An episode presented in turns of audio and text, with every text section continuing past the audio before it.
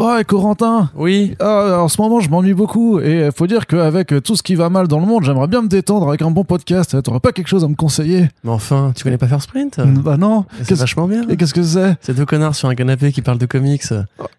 Voilà. je l'ai dit, il faut me pré- me prévenir avant en fait. Ah, il est nul. Ouais.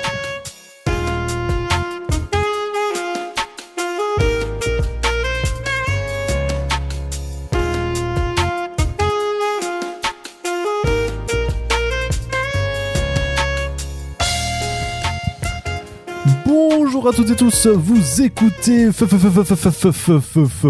Print, votre podcast préféré, bra, bra, et vous êtes de retour encore une fois, car vous ne vous vous ne vous lassez jamais de nous écouter, c'est incroyable, vraiment, vous n'avez pas de vie comme Corentin et moi, ça fait plaisir. On se sent moins seul. Bref, vous écoutez Front Page, votre revue d'actualité spécialisée dans le domaine des comics et de leurs adaptations. Et aujourd'hui, Corentin, Ah, eh ben, ça va être incroyable. bah, c'est ouf. Il va se passer, Déjà, là, hein, il va euh. se passer des choses. Et on est clairement sur la ra- ra- ra- radio. Yeah. Qui- Putain, c'est, euh, on va pas refaire les sketchs des inconnus de l'époque, Corentin, mais les gens avaient bien sûr la référence entre trentenaires, on se comprend. Exact. Corentin, on va commencer tout de suite ce front page, cette revue d'actualité pour parler de bande dessinée, mais avant, une première question, est-ce que ça va bien? Oui. Eh ben, j'en suis, eh bien, j'en suis ravi. Écoute, ça va très bien aussi. Eh bah, c'est cool ça. Alors, on va commencer juste par faire un petit point. Ça, on a l'habitude de le faire dans les front pages. C'est simplement pour euh, faire croquer les copains, de savoir un petit peu qu'est-ce qui se passe euh, du côté des financements en, euh, pro- enfin, les projets en financement participatif. Alors, il y a les, Qu'est-ce qui se passe? Eh bien, il y a Bliss Edition qui est en train de faire campagne en ce moment même. Euh, Ça a pour l'air bien. bah, laisse-moi présenter le projet Pardon, avant. T'es con, quoi. Donc, euh, pour la nouvelle série XO Manowar. Ça a l'air bien. Voilà. Donc, euh, grosso modo, ça, on vous l'a déjà dit, mais euh, Bliss Edition, qui édite l'univers Valiant euh, chez nous en France, en fait, passe par des campagnes de précommande systématiques maintenant depuis, euh, bah, depuis l'année dernière, enfin même depuis 2020, euh, pour ce- tous ces titres, ce qui vous permet à la fois bah, de soutenir directement l'éditeur, mais aussi de parfois pouvoir avoir une couverture variante ou pouvoir rattraper votre série sur certains titres, puisque là, on parle quand même de XO Manowar, qui est donc un des personnages porte-étendard de l'univers Valiant. À la base, c'est Arik de Dacy, un guerrier visigoth qui vit au 5e siècle et qui est enlevé par des extraterrestres qui s'appellent les Vignes et qui va en fait se retrouver au contact d'une armure sentiente pour devenir Ixo. Dans la première série, de retour chez lui, en fait, bah, il s'aperçoit que euh, qu'on n'est plus au 5e siècle, mais à l'ère moderne, et bien entendu, ben, ses principes de guerrier et sa surpuissance vont poser quelques problèmes avec les autorités locales. Donc, il y avait eu un premier volume de Robert Venditti qui avait duré euh, 50 numéros. Je crois qu'à ce jour, c'est quand même la l'ongoing la plus longue qu'a connue Valiant depuis euh, sa relance en 2012. Et puis après, il y avait eu un excellent relaunch de Matt Kint euh, qui avait euh, notamment envoyé Arik euh, dans l'espace en fait. Donc il était, euh, c'est vraiment de la fantaisie spatiale euh, sur sur sur notre planète euh, avec euh, notamment Thomas Jurel dessin. C'était assez incroyable. Donc ces deux séries là, vous pouvez d'ailleurs euh, les commander aussi euh, dans cette campagne. Mais là, la campagne elle est lancée pour la toute nouvelle série XO Manowar de Dennis Hopeless et Emilio Laizo dans laquelle ben, est de retour sur Terre. On vous en reparle au moment euh, où euh, l'album sera disponible en librairie, mais sachez en tout cas que Emilio euh, c'est une brute, c'est ce qu'on appelle une brute de dessin. Donc voilà, c'est vraiment une série qui, qui mérite toute votre attention et de façon générale, XO Manoir, c'est quand même bah, un titre qui a eu que des séries de qualité pour le moment chez Valiant. Donc voilà, on vous encourage à faire un tour sur Ulule. Et euh, voilà, voilà, voilà, voilà. Donc ça, c'est pour le petit point campagne en cours. Il y en a d'autres hein, qui sont en, cours également. Il y a The Last Shinobi euh, de euh, Richard Mondragon. Donc là, qui a un, un comics auto-édité euh, qui, grosso modo, nous parle de Kotaro, qui est le dernier représentant de son clan Shinobi et qui, en fait, au tout début de l'aventure, en fait, après une mission contre une manticore, retrouve en fait que son village a été détruit par par des espèces d'êtres à tête de poulpe, quelque chose d'un peu un petit peu Et euh, donc décide en fait d'aller assassiner euh, ce, ce groupuscule qui est responsable de la disparition du reste de son clan.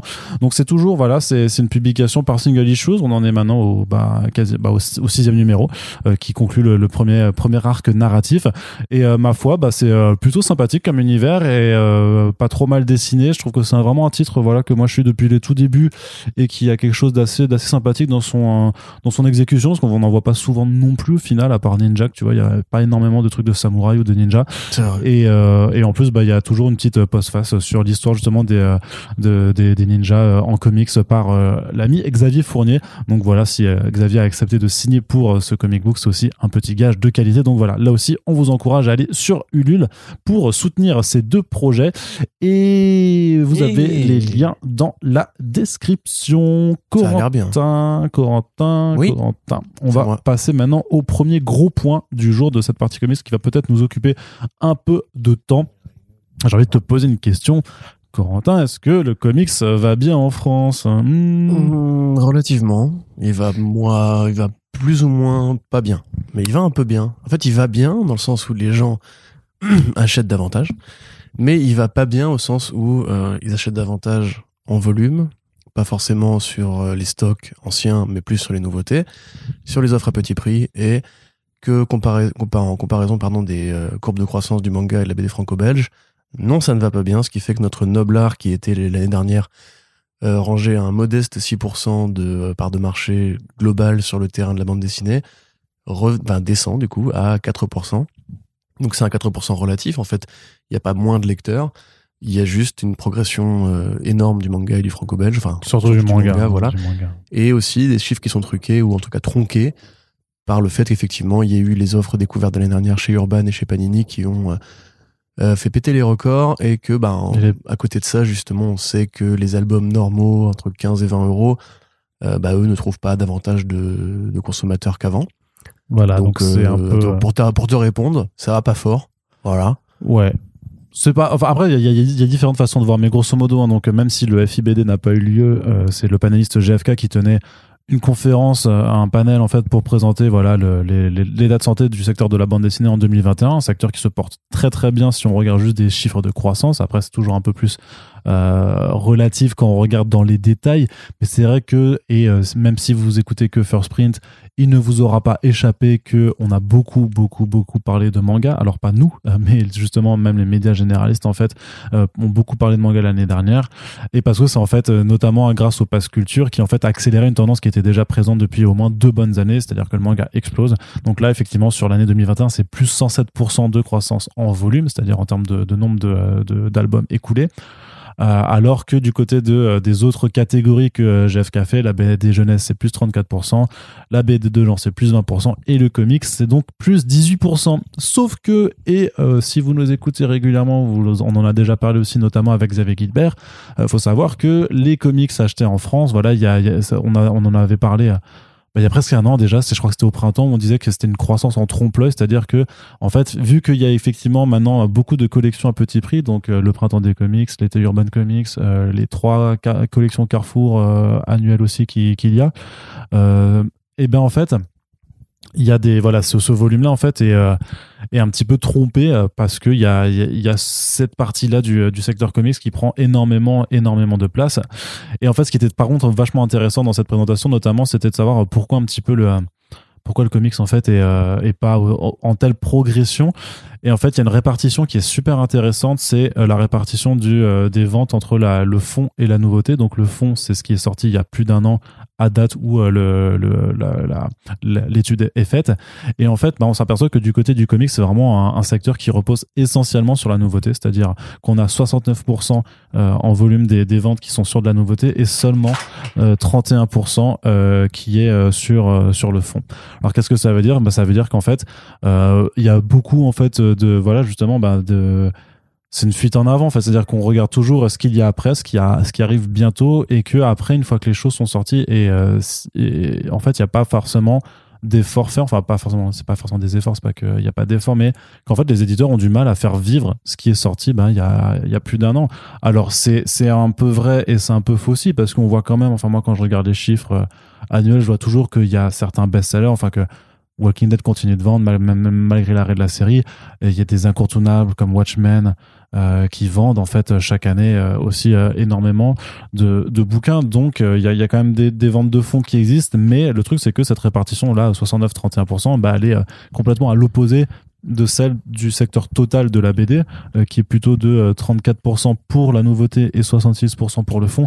Et de mémoire, je crois que pour le manga, c'est encore pire parce que c'était genre 71% sur le fond, parce que bah, notamment en 2021, bah, les trois les trois premiers tomes de Naruto, qui sont pourtant sortis en 2002, et la série elle a arrêté aussi depuis quelques années, mais en fait se retrouvent dans, dans le top de vente. Quoi. Donc c'est-à-dire qu'il y a vraiment un attrait pour aller débusquer ces séries, alors que bon, bah, c'est sûr que pour les comics, on parle beaucoup de super-héros aussi, parce que ce qui est intéressant, c'est que la, présentatrice lors du panel GFK, en fait, a pas volontairement bien entendu, mais complètement occulté en fait euh, quand elle a expliqué le problème un peu du comics en disant oui c'est les reboots, euh, la continuité, le relaunch machin. Oui c'est ça la comp, enfin l'indépendant était complètement de de côté, c'est-à-dire que dans cette présentation le comics ça, ça, n'était que du super héros.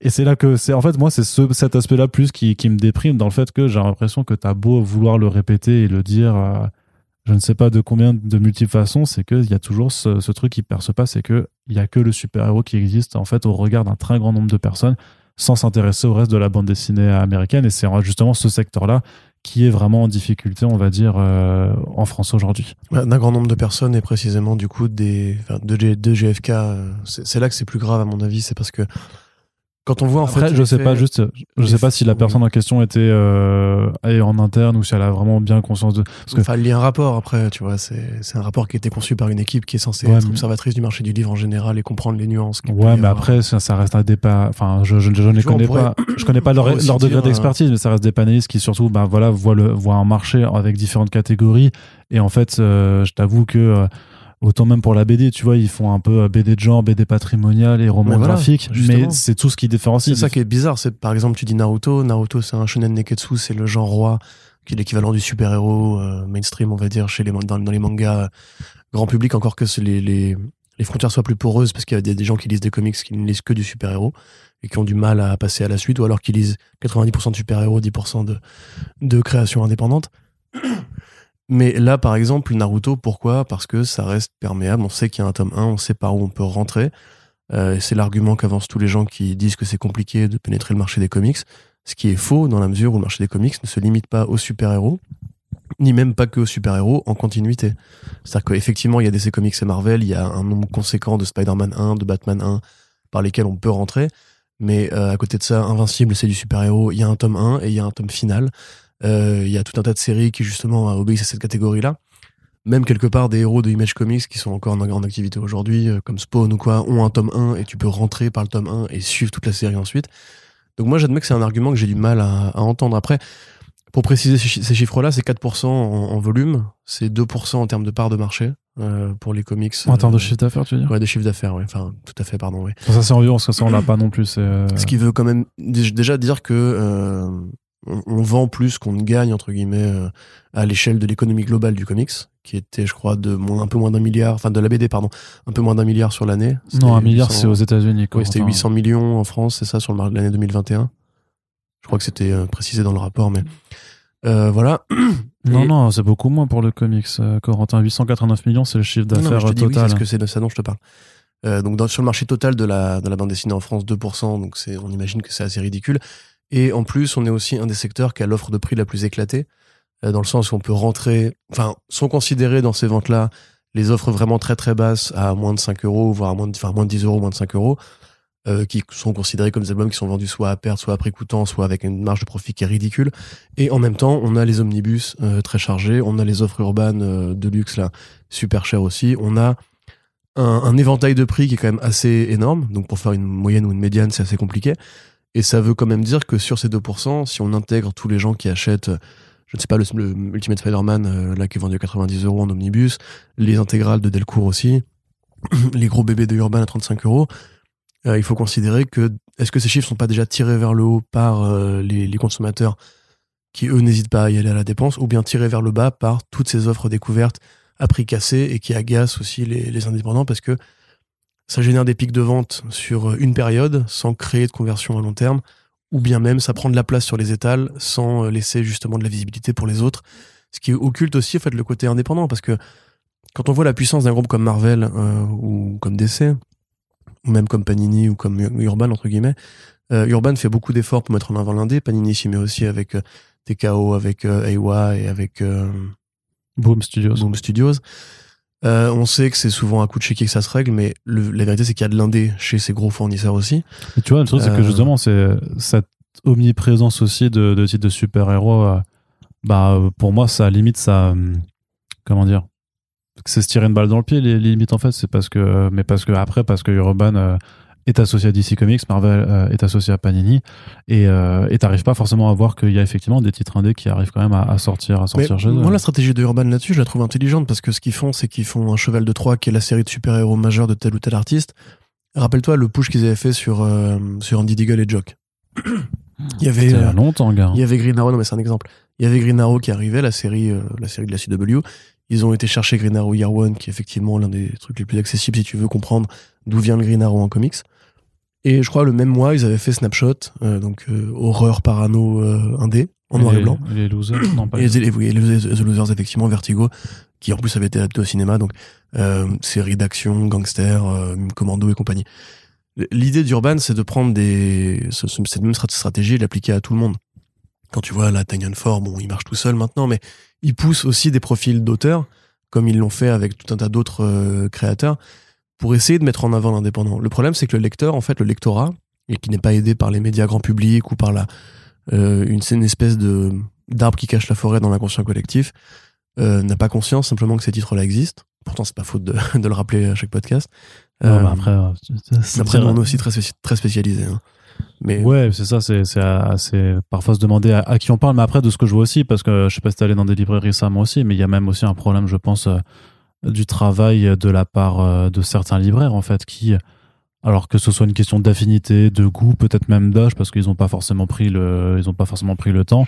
En fait, tu t'aperçois que dans pas mal de librairies ou même parfois de, de points de vente culturels, en fait, bah, le, rayon comics, il est euh, non seulement il est tout petit, mais en plus la présentation est dégueulasse. Moi, on m'a envoyé une photo où c'est euh, c'est une vingtaine d'albums mais qui sont même pas bien bien présentés en fait ils sont ils sont encore moins bien rangés que dans ma bibliothèque limite tu vois. Et, et forcément quand tu vois ça à des, une, étagère un peu vide avec justement à des, albums qui se tombent dessus parce qu'en fait le, rangement est à plein d'espaces vides bah ça te donne pas envie. Alors que le rayon manga t'as toujours tu vois toutes les séries avec tous les tomes qui sont présents euh, les uns suite des autres et tout c'est quand même super beaucoup plus propre euh, Et quelque part, moi, je trouve que justement, quand j'ai vu cette photo, j'ai fait cette photo, je me suis dit, ah ouais, mais euh, effectivement, quand t'as un rayon qui fait tiep comme ça, qui est mal présenté, bah t'as pas envie de t'y intéresser non plus. Oui, oui, oui. Enfin, c'est une vraie question, ça, parce que euh, la Fnac, ça reste aussi un très gros distributeur. Les rayons comics sont relativement soigneux. Après, peut-être qu'il y a aussi un facteur psychologique. C'est vrai que le manga, c'est un petit, c'est un petit album, il est souple, euh, petite cover plastifiée qui est pas désagréable à la main. Tu vois, peut-être que le comics, c'est un, un objet plus imposant avec euh, cette espèce de non-uniformité dans, dans les reliures, parce que quand même, les mangas, même s'il y a plusieurs maisons d'édition, il y a généralement un standard, euh, un standard de taille, un standard de, de présentation, un standard même de reliure quelque part. Mais les comics aussi. Peut-être, bah, je sais pas, les comics, un rayon comics, c'est le bordel. Tu vois, si tu sais pas vraiment. Bon, maintenant, bah, franchement, avec les dos, euh, les dos noirs euh, Oui, Urban. du oui. Urban, Mais il y a les, pas que Urban. les vois. dos blancs et noirs de Panini, euh, les dos noirs de Delcourt, de iComics, les dos blancs de Bliss. euh, tu vois, il y a quand même beaucoup d'éditeurs qui ont adopté une taille euh, standardisée avec un format de présentation. je sais pas, peut-être que le rayonnage hein. est peut-être trop agressif ou que l'objet lui-même plus imposant n'incite pas forcément les jeunes à. Je sais pas, après, à mon Bah, avis, c'est aussi, prix, un, mais- c'est aussi un, un modèle culturel plus global qui fait que en France, on est très nipophile. Euh, on les tu- œuvres venues du Japon, on a toujours été des gros consommateurs de ça. On a une scène d'influenceurs ou même de courants artistiques. Enfin, c'est pas pour rien que Macron, il fait tweet sur, sur, sur One Piece, tu vois. Quand il passe euh, chez McFly et Carlito, etc. Enfin, on sait que c'est populaire, il y a des, des études démographiques qui sont très claires là-dessus. Peut-être que c'est comme le hip-hop, tu vois, où euh, on sait qu'aujourd'hui la France consomme beaucoup plus de rap français que de rap américain, alors qu'à une époque c'était quelque part euh, assez équitable parce que les, on savait que les Américains ramenaient ce qui était ce qui était de meilleur. Aujourd'hui, a un protectorat sur ce ce genre précis. Euh, Peut-être que ouais, les, les jeunes générations ont pas conscience simplement que il faut tout, tout tourner son regard vers là. Et en même temps, quand The Boys sort ou quand Invincible sort, euh, les gens sont prêts à être curieux, les gens sont prêts à, à acheter du comics, à lire du comics. Bah, et pourquoi, est-ce que pas- ces pourquoi gens- ça marche pas dans, dans tous les sens, tu vois enfin, Bah attends, parce que là, il y, a- a c'est toute proportion gardée aussi, parce que ces gens-là qui effectivement achètent euh, ces, ces comics, euh, la part d'entre eux, faudrait vraiment réussir à déterminer quelle est la part d'entre eux qui vraiment n'avaient jamais acheté de comics avant, plutôt que de ceux juste qui achetaient des comics, mais genre par exemple qui achetaient juste euh, du, du Batman ou du Marvel ouais, normal, ouais. et qui après se sont dit ah tiens je vais prendre du, du Invincible et du, euh, et du The Boys. Moi, j'ai peur Vu les que- chiffres de vente, on peut quand même se poser la question. Bah, je, Parce que bah c'est des séries qui sont très grand public. sont Oui, très mais, mainstream, mais tu, vois. tu, les, les chiffres sont, sont bien, mais se dire c'est l'in- l'in- l'intégrale d'Invincible. Euh, le tome 1, je sais plus, mais le tome 2, là, je voyais, c'était à, à quelques milliers d'exemplaires. Ça reste quand même dans la sphère des gens qui, euh, qui achètent des comics régulièrement parce que c'est, ça va pas plus haut que, euh, qu'un Batman, par exemple, que la meilleure vente Batman euh, de, de l'année.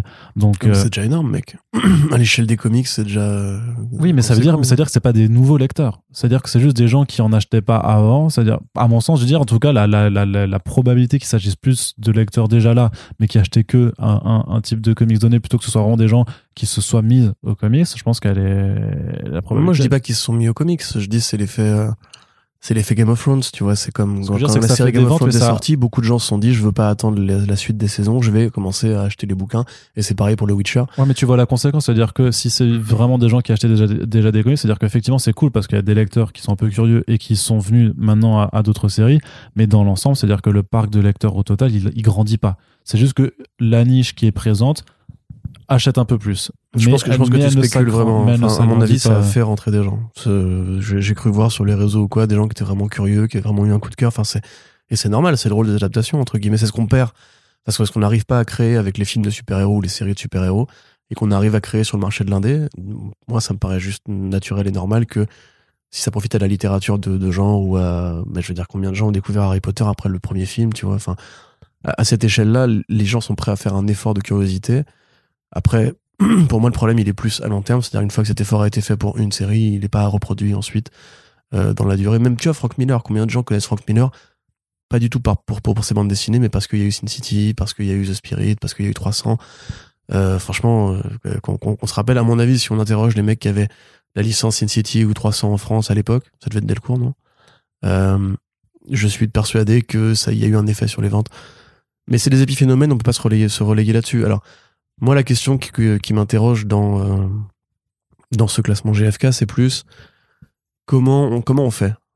Tu vois, une fois qu'on a dit tout ça, une fois qu'on a dit oui, Génération Club d'eau, oui, euh, les influenceurs, le chef otaku, machin, etc., qui eux font, sont des, des gros VRP du manga, euh, euh, Kyojin, qui est un phénomène de, so- de société mondiale, j'ai l'impression. Comment est-ce que. Parce que la qualité, elle est là. Tu vois, la qualité, elle est là, les artistes sont là, ils sont pertinents, ils sont intéressants à parler de plein de thématiques sur le présent ou, ou à aborder des genres différents euh, pour tous les goûts, pour tous les publics. Euh, comment est-ce qu'on passe euh, cette espèce de mur de, de mur de verre entre guillemets qui sépare le lecteur comique, le lecteur manga du lecteur comics? Bon, apparemment, baisser les prix ne suffit pas parce que du coup, euh, enfin, la, la réalité étant que les BD ont un coût, etc. Euh, qu'est-ce que est-ce que t'espères que magiquement on va tous se mettre à faire des guides de lecture ou ou une First Print Academy pour dire aux gens bon voilà euh, tu prends ton petit cousin tu lui dis ta petite cousine tu lui dis voilà tu commences par tel tome et tu vas à tel tome tel tome tel tome tel tome. Parce que j'ai l'impression que même ce travail de vulgarisation il existe. On a, déjà à l'époque de DC Planet on avait fait les par où commencer et, et c'était très clair. Et puis même en général enfin tu fais deux recherches Google euh, how to begin Batman t'as t'as déjà des listings entiers. Donc si t'as envie de le faire euh, les, les pistes sont là même quand t'es francophone. Donc à mon avis c'est vraiment un problème philosophique peut-être de rapport à l'objet peut-être de rapport aux médias peut-être de rapport au support simplement qu'en fait en France on a une culture qui est pas branchée super-héros euh, en BD euh, ce serait intéressant de voir par rapport à des, des œuvres comme Foxboy ou la, Brigade Chimérique si les gens réagissent davantage à ces histoires-là parce qu'elles sont quand même pé- pétries de code, de code américain, tu vois. Euh, ou si il faut vraiment faire juste du, des, des gros nez et, et de la fantaisie et, euh, et de la BD jeunesse pour exister un petit peu sur, sur le territoire francophone. Mais ça m'étonne parce que les mangas aussi sont, sont très riches en termes de genre. Tu vois, Berserk, euh, c'est quelque part un imaginaire qui est importé euh, de la littérature britannique ou américaine, de la fantaisie, de la fantaisie sombre, de la médiévalité, euh, des, des contes et légendes, des folklores nordiques, etc. Alors certes, c'est un trait japonais, certes, c'est très particulier Berserk, mais ça a convaincu des gens qui peut-être n'étaient pas fans de fantasy avant parce que justement, c'est excellent. Nous, à chaque podcast, on vous dit quoi lire et on vous dit quoi offrir et quoi conseiller. Donc je pense que c'est pas à vous qu'on va apprendre ça, euh, amis auditeurs et auditrices. Mais moi, si tu veux, je cherche des solutions. Enfin, je cherche comment faire pour rendre le comics moins effrayant. Euh, tout en n'ayant pas forcément envie d'orienter les gens vers le super-héros en vérité à mon avis y a, déjà ils font leur beurre majoritairement aux États-Unis hein, les boîtes les boîtes comme DC et Marvel et euh, ils ont, on a mieux à défendre nous que, que ces trucs là Par contre, ouais, juste de base, le fait que Batman soit à, ce point-là bas dans l'échelle euh, de vente, alors que c'est quand même un phénomène mondial. Je veux dire, Batman, c'est le plus grand super-héros, machin, euh, qui a une quantité de films euh, astronomiques. On oublie de dire qu'à côté de ça, les, films qui justement présentent ces personnages-là intéressent manifestement le public français.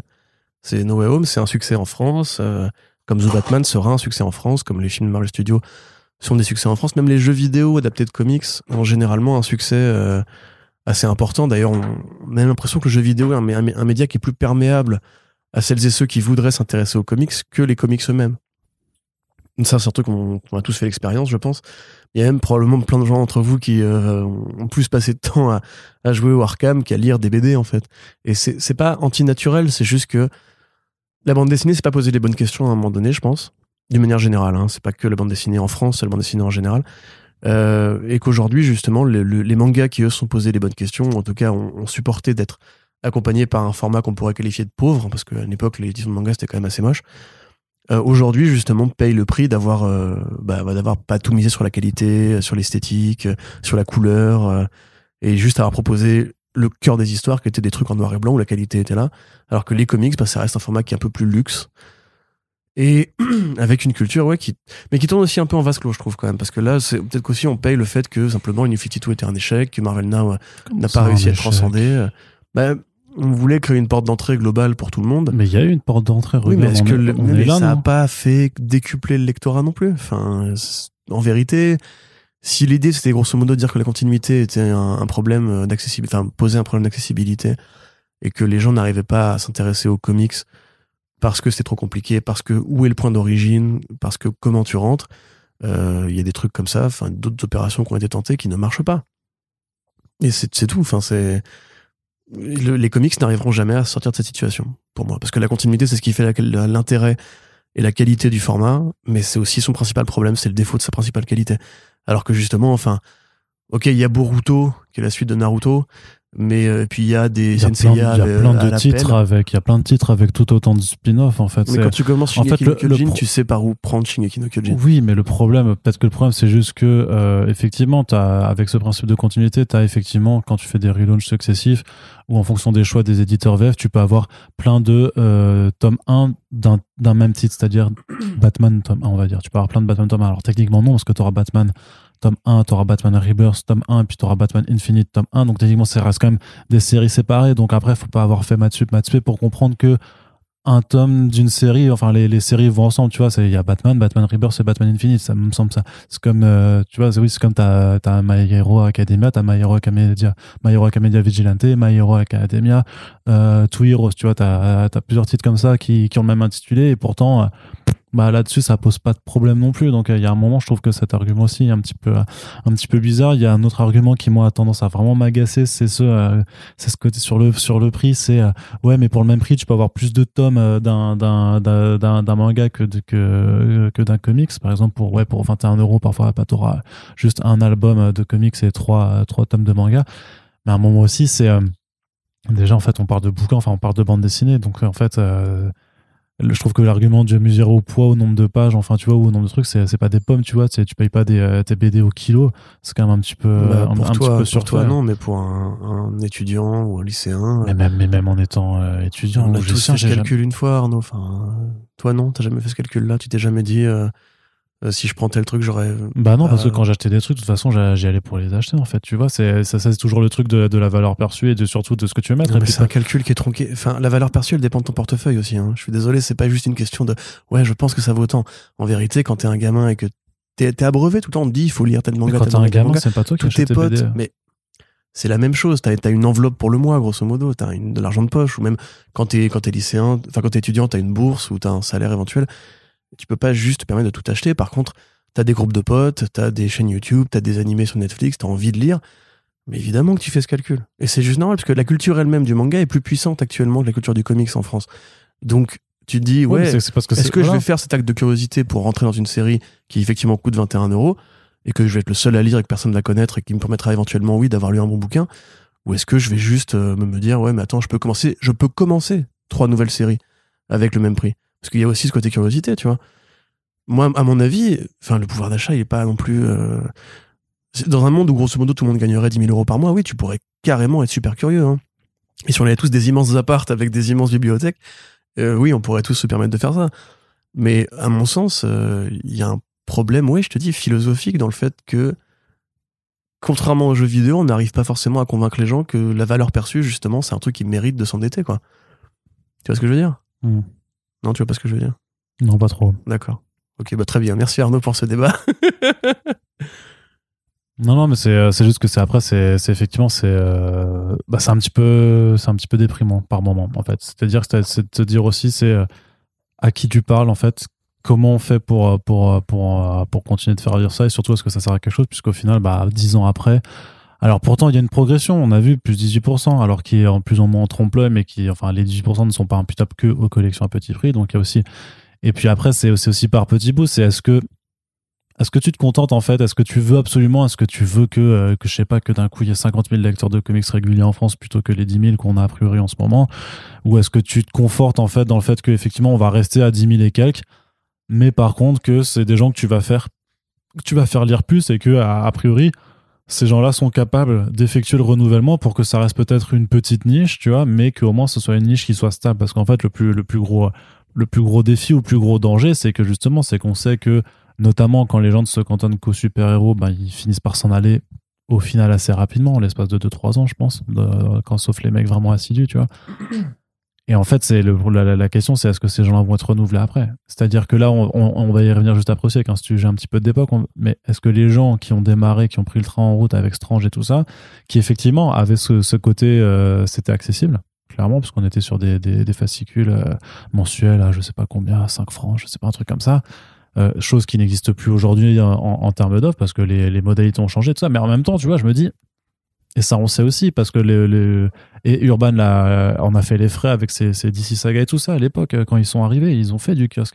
Et malgré tout, euh, le, fait est, c'est que euh, après euh, après plusieurs années, en fait, ben, les chiffres de toute façon baissaient et que le kiosque en lui-même en tant que format n'était plus plus celui qui euh, permettait d'attirer un, un nouveau lectorat. Donc, euh, à un moment, c'est euh, quelle est la porte d'entrée idéale?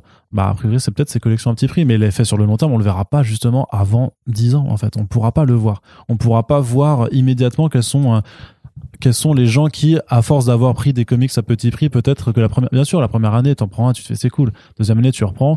Et peut-être qu'après seulement tu vas avoir le déclic, tu vas te faire putain, mais en fait euh, j'ai envie d'en lire plus. Mais ça, tu peux pas le juger aujourd'hui. Donc c'est sûr qu'aujourd'hui ton constat il va être forcément euh, Mhm. forcément de Non, non, négatif. bien hein. sûr. ouais. Bah, pour moi, il y a bon déjà on avait interview- interviewé récemment un, artiste de BD euh, qui nous disait qu'il y avait des mecs comme Cyprien qui se plaignaient que les comics n'étaient pas assez lus, que la BD de genre était pas assez lue en France, alors que c'est justement dans leurs mains en fait que ça se passe. À mon avis, l'é- l'équation, bon, au-delà effectivement du côté pouvoir d'achat et valeur perçue, tu peux la résoudre si jamais tu arrives à recréer un- une force de culture, une force de frappe autour du comics, ou justement de, de l'intérêt de ces œuvres-là. C'est quelque part, tu vois, moi je me suis mis aussi au comics parce que j'ai découvert Comics Blog à l'époque. Euh, parce que enfin, j'avais déjà lu du comics euh, en bibliothèque, j'avais déjà lu des KR, j'avais déjà lu beaucoup de Vertigo. Ah, et d'ailleurs, Sin City, ça n'a jamais été édité par Delcourt, juste. C'était euh, Vertige graphique et après c'était Rackham. surtout. Euh, moi, je sais pas pourquoi. Euh, peu importe. Mais voilà, je sais pas pourquoi je. Oui. C'est Bref, pas grave. on s'en fout. Donc simplement, euh, tu vois, tu me fais perdre mon idée. Voilà, oui, mais c'était important de corriger de ça. recréer justement la puissance culturelle de quelque chose, puisque on sait que c'est pas si compliqué à faire. On sait qu'il suffit en fait simplement d'être bien orienté. Il suffit en fait voilà de de générer au sein du grand public l'idée que c'est intéressant et que c'est important. Après, moi, si tu veux, je pense que je pourrais me, je pourrais me passer de l'offre super-héros telle qu'on l'a actuellement, parce qu'elle est tellement pléthorique, parce qu'elle est tellement euh, disparate en termes de qualité. Il y a vraiment des trucs qui n'ont aucun intérêt, vraiment aucun intérêt, qui sortent euh, quelque part, qui bouffent des parts de marché. Et c'est pareil aux États-Unis. hein. Il y a toujours de toute façon un rapport. Oui, c'est d'ailleurs plus le cas aux États-Unis Voilà, parce qu'au moins la VF a cet avantage aussi d'un petit peu faire le C'est un tri, écrémage, ouais. de faire un des meilleurs, des meilleurs, des meilleurs for- formats d'édition aussi. Alors parfois aussi, c'est vrai que parfois le tri ne va pas forcément euh, dans le bon sens. Dans, c'est-à-dire qu'il y a des titres bah, qu'on aimerait arriver, mais qui n'ont pas forcément le bon potentiel commercial pour arriver, alors que d'autres, par contre, bah, c'est Spider-Man. Comme Spaceman. Ouais, par exemple, non, voilà, je veux dire, c'est, on, on- on, va faire, on va faire le Batman de James Tynion 4 au lieu de faire le Spaceman de, de d'Azzarello Erisso, tu vois. Bon, en l'occurrence, parce que le Batman de James Tynion 4 va se vendre tout seul, en fait. Ouais, mais ça, c'est une logique aussi qui. Je Parce que- mais parce que c'est Batman, d'ailleurs, pas parce que c'est Tynion Four. En fait, mais ouais, ouais. Mais on, ça, c'est un, un autre sujet de podcast. Mais tu vois, voilà, peut-être euh, qu'il faudrait convaincre euh, ou mettre de la thune dans des influenceurs vraiment influents qui pourraient, ou même demander simplement par, par, euh, par bénévolat. Après, faut pas se, ra- faut se rappeler aussi qu'on a une génération, on a une génération en gestation qui Moi, a été élevée par, que- par Marvel Studios.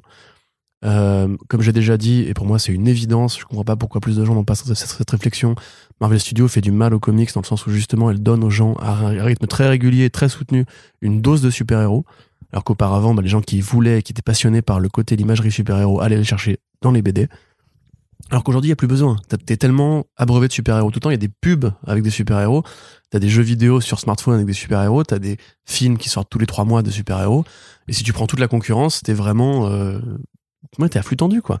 À mon avis, si Marvel Studios s'arrête demain, comme quelque part les gens qui se sont mis à lire des comics pour suivre les saisons euh, 9, 10, je sais pas combien de Buffy, euh, il y a peut-être des gens qui vont se dire ouais mais attends moi j'aime bien cet univers et tout. Peut-être qu'il y a moyen en fait que j'aille le chercher là où il est vraiment euh, dans les BD parce que c'est ça aussi tu vois le succès de The Witcher en, roman ou de Game of Thrones c'est la frustration de devoir attendre et de devoir se passer de ton univers en fait.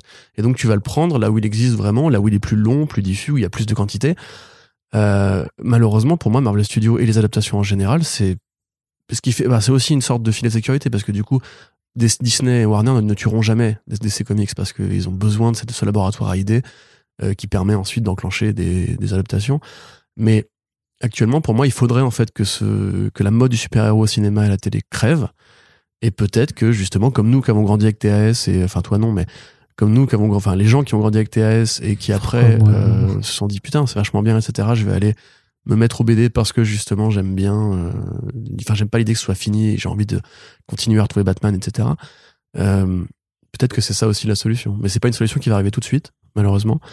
Mais je, je, enfin moi je suis relativement confiant. Enfin que tu, tu dis que ça c'est un peu déprimant. Dans les faits, le, le marché reste quasiment le même entre d'une année sur l'autre. Alors il grossit pas, c'est sûr, c'est chiant. Enfin, il grossit, Euh, mais pas, mais pas aussi, ça. Bon, il- pas énormément. Ça y grossit selon des, des variations de flux, on va dire. Mais euh, on sait qu'en tout cas, les passionnés qui sont toujours là, ils sont toujours là. Ils sont curieux. Nous, on, on reçoit régulièrement hein, des commentaires de gens qui nous disent j'ai découvert tel BD grâce à vous, etc. Euh, et On voit qu'on ouais. arrive nous-mêmes à créer des petites portes d'entrée. Bon, c'est des, des vastistas d'entrée, on va dire. Mais euh, voilà, si on peut faire rentrer quelques Des trous de chat euh, de. c'est ça. Mais euh, voilà, donc à mon avis, c'est vraiment facile. C'est juste que on n'est peut-être pas encore assez nombreux, pas encore assez mainstream. On voit que Frédéric Sigris fait un effort, par exemple, pour inviter des influenceurs comics qui pourraient éventuellement faire rebond ou, ou même mettre en avant le sujet de la bande dessinée sur France Inter. Il faut plus de trucs comme ça, il faut plus d'initiatives comme ça, de vrais passionnés qui ont une voix, qui ont un mégaphone, qui pourraient dire aux gens, eh, ça existe encore, venez. Et- Ou alors, il faudrait que les gens portent aussi plus attention à ceux qui font le taf euh, depuis pas mal de temps et qui, et qui, et qui font le taf vraiment, en fait. De la même façon, quand tu dis, enfin, là, là où je suis pas d'accord avec toi, c'est quand tu dis, oui, il faut que les éditeurs jouent sur les influenceurs et tout ça. Non, parce que l'influence aussi, c'est, euh, c'est pas une, pour moi, c'est pas une méthode, en fait, qui, qui, C'est qui- pas sale non plus. Enfin, il y a des bons influenceurs. bah ça dé- oui bah ça dépend mais je trouve que dans l'ensemble c'est quand même enfin c'est dévalorisé c'est euh, si tu mets tous tes billets dans le même dans le même sac tu vois ce que je veux dire c'est que moi je l'ai moi j'ai constaté quand même depuis qu'on est sur Comics Box c'est qu'il y a quand même eu voilà une tendance quand même pas de pas mal d'éditeurs à miser justement plus sur sur de l'influence du Instagram je sais pas quoi plutôt que de, aussi de soutenir en fait euh, des médias plus traditionnels on va dire mais surtout qui sont réellement spécialisés et connaisseurs de la chose parce que c'est bien de dire à Cyprien vas-y fais une story euh, et je, dis Cyprien comme j'aurais pu dire euh, Enjoy Phoenix, hein, j'ai absolument euh, rien, rien de particulier contre moi, eux, les tu deux vois. me- mais les deux m'insupportent du coup, mais continue. Ouais, mais je sais pas, ou euh, le joueur du. Non, bah du coup, tu le Non, détestes je aussi. je sais pas qui. Les gens vraiment influents. Sébastien Abdelhamid, il est sympa lui. Non, lui, il veut des petits shit and chips, des petits des petits. Putain, pardon, je suis désolé. Non, c'est pas gentil, mais le coup du petit fish and chips, c'était quand même compliqué. Mais euh, oui, pourquoi pas? C'est Sébastien qui, effectivement, dans la légende, c'est quand même plutôt, plutôt stylé. Quoi. Qu'il- Gims fait des bah, bah, quelque part, c'est les- c'est C'est lui, l'équivalent. c'est c'est- Gims. Pour moi, c'est l'équivalent télé de ce que fait euh, Frédéric avec euh, Mais Blockbusters. complètement, hein, tu vois. complètement. Mais- Mais, mais- c'est comme Joim. Joim, c'est un gars de comics. Mais, euh, mais tu vois, mais c'est pas des influenceurs, c'est des animateurs, c'est des présentateurs télé-radio, je me suis tu vois, mal- donc c'est encore autre chose. Je me suis mal exprimé, effectivement. Je dis pas influenceur en mode story Instagram pour 10 000 balles. Je voulais dire des Bah, gens qui qui, fait, c'est ce justement. qui se fait dans le euh, manga, notamment dans, le dans la manga, culture euh. geek, notamment par le prisme du jeu vidéo, qui est quand même un vecteur de- d'intérêt pour la culture geek et pour d'autres univers qui est assez important, euh, qui pourrait, je, Ouais, mais je, me- ça, je me souviens, je me souviens de l'époque où t'avais genre, euh, c'était Julien Chies, je crois, donc c'était une autre époque, Ouais, euh, qui avait parlé de Walking Dead dans un hein. de ses podcasts à la con euh, sur Gameblog. Alors je sais pas s'il y a un taux de conversion automatique derrière, mais le fait que justement, euh, tu vois, c'est comme quand nous à l'époque sur des planètes, on voulait faire des espèces de sections hors série, enfin hors sujet pour parler de nos autres passions et tout. Moi, je dis c'est de la connerie. ça. Les gens qui commencent à rentrer là-dedans, après ça devient des influenceurs de merde. Faisons notre métier. Et en fait, avec le recul, je m'aperçois que beaucoup justement de podcasts ou de chaînes YouTube font souvent ces trucs-là. En fait, font souvent ce côté qu'est-ce que moi j'ai lu récemment, c'est quoi ma reco? Et tout. Euh, mettre en avant le comics, enfin tirer la sonnette d'alarme en disant si jamais on fait rien, le marché va crever et euh, ou alors il va juste jamais évoluer. Un jour, les, les mecs qui payent les chèques vont se dire que ça sert à rien de continuer. Euh, et dire aux gens si vous voulez filer un coup de main sans forcément, for- sans forcément échange de valises de billets, tu vois, mais juste euh, en disant, en rappelant que grosso modo c'est une culture qui existe, qu'elle est défendue par personne et que bah, si vous êtes vous fan, si vous considérez que c'est important que ça existe et si vous aimez bien les lire, euh, bah, peut-être donner un petit coup de, un petit coup de force quoi. Ça, ça me paraît pas. Bah, justement, sur le coup de force, enfin, euh, j'en- parle dans, dans le podcast, peut-être que ça devrait rester entre nous deux, mais moi j'ai quand même pas mal de frustration aussi. Quand je vois beaucoup de gens, enfin pas beaucoup, mais j'aime pas dire que je vois beaucoup de gens parce que ça, ça reste des, des, des, des cas particuliers qui font pas forcément une généralité, mais quand je vois passer des messages ou des posts en disant ouais mais il faut lire, vraiment je comprends pas, il y a pas assez de monde et tout ça, et que je vois aussi en, en parallèle, bah en fait tout simplement, et donc c'est très personnel forcément, mais que je vois quand même genre euh, même si je suis très content des audiences qu'on fait ou des partages qu'on a aussi, mais au final, c'est pas non plus là un, un nombre important par rapport à tous les gens qui sont censés nous écouter. Le taux de partage, il est pas non plus voilà incroyable. Après, c'est normal, c'est les réseaux sociaux, tout le monde tout le monde n'est pas dessus. Mais on dit d'un côté, ouais, mais c'est bizarre, la culture comics, euh, ça perce pas, les comics, ça perce pas. Et à côté, bah, on fait quand même, je sais pas combien de podcasts à l'année. On a quand même reçu euh, quasiment tous les éditeurs du milieu. On reçoit les artistes. Je veux dire, le, ta le taf, il est fait quand même, tu vois, par. Mais euh, encore une fois, nous, on est très spécialisé. Mais c'est accessible, c'est accessible. Mais on parle à dire. des gens. Bah, déjà, il faut que les gens supportent notre, notre style. C'est pas le cas de tout le monde. Euh, il faut que les gens sachent, encore une fois, par où commencer. Parce qu'on fait quand même beaucoup d'émissions, justement. Et puis même, enfin, Oui, mais Super Encore une Friends, fois, euh, Super Friends, tu dis, tu dis, ouais, j'aimerais bien savoir comment ça marche, l'industrie des comics, comment ça fonctionne et tout. oui, Euh, oui, mais il y a des émissions qui marchent très bien de ce, de ce point de vue-là. Après, C'est pas celle qui marche le plus, justement. euh, José Villarrubia, faut savoir qui c'est. Tu vois, déjà, de base. Tu vois, Oui, un non, mot mais- espagnol, oui, tu artistes, oui, pas le réflexe d'aller googler, ta journée, elle est longue, t'as plein de trucs à faire, etc. Moi, je maintiens l'idée que la First Print Academy, c'est toujours un truc qui serait intéressant à faire. ouais, mais c'est, voilà, Parce que, ce que. le côté didactique, ou même les podcasts thématiques, le côté didactique aussi, il faut justement, je sais pas, tu fais une émission, euh, les robots dans les comics, euh, t'as un fan de robots, euh, très mauvais Qui exemple. s'appelle Sylvain Repos. Bon, les, les ninjas en comics, voilà, très bon exemple. T'as sûrement plein de gens qui sont fans de ninja, de Naruto, euh, qui se demandent mais c'est comment du coup dans les comics les ninjas Est-ce que pareil ils font des boules de feu et ils sont sûrement super guerriers? Euh, Je déteste Naruto.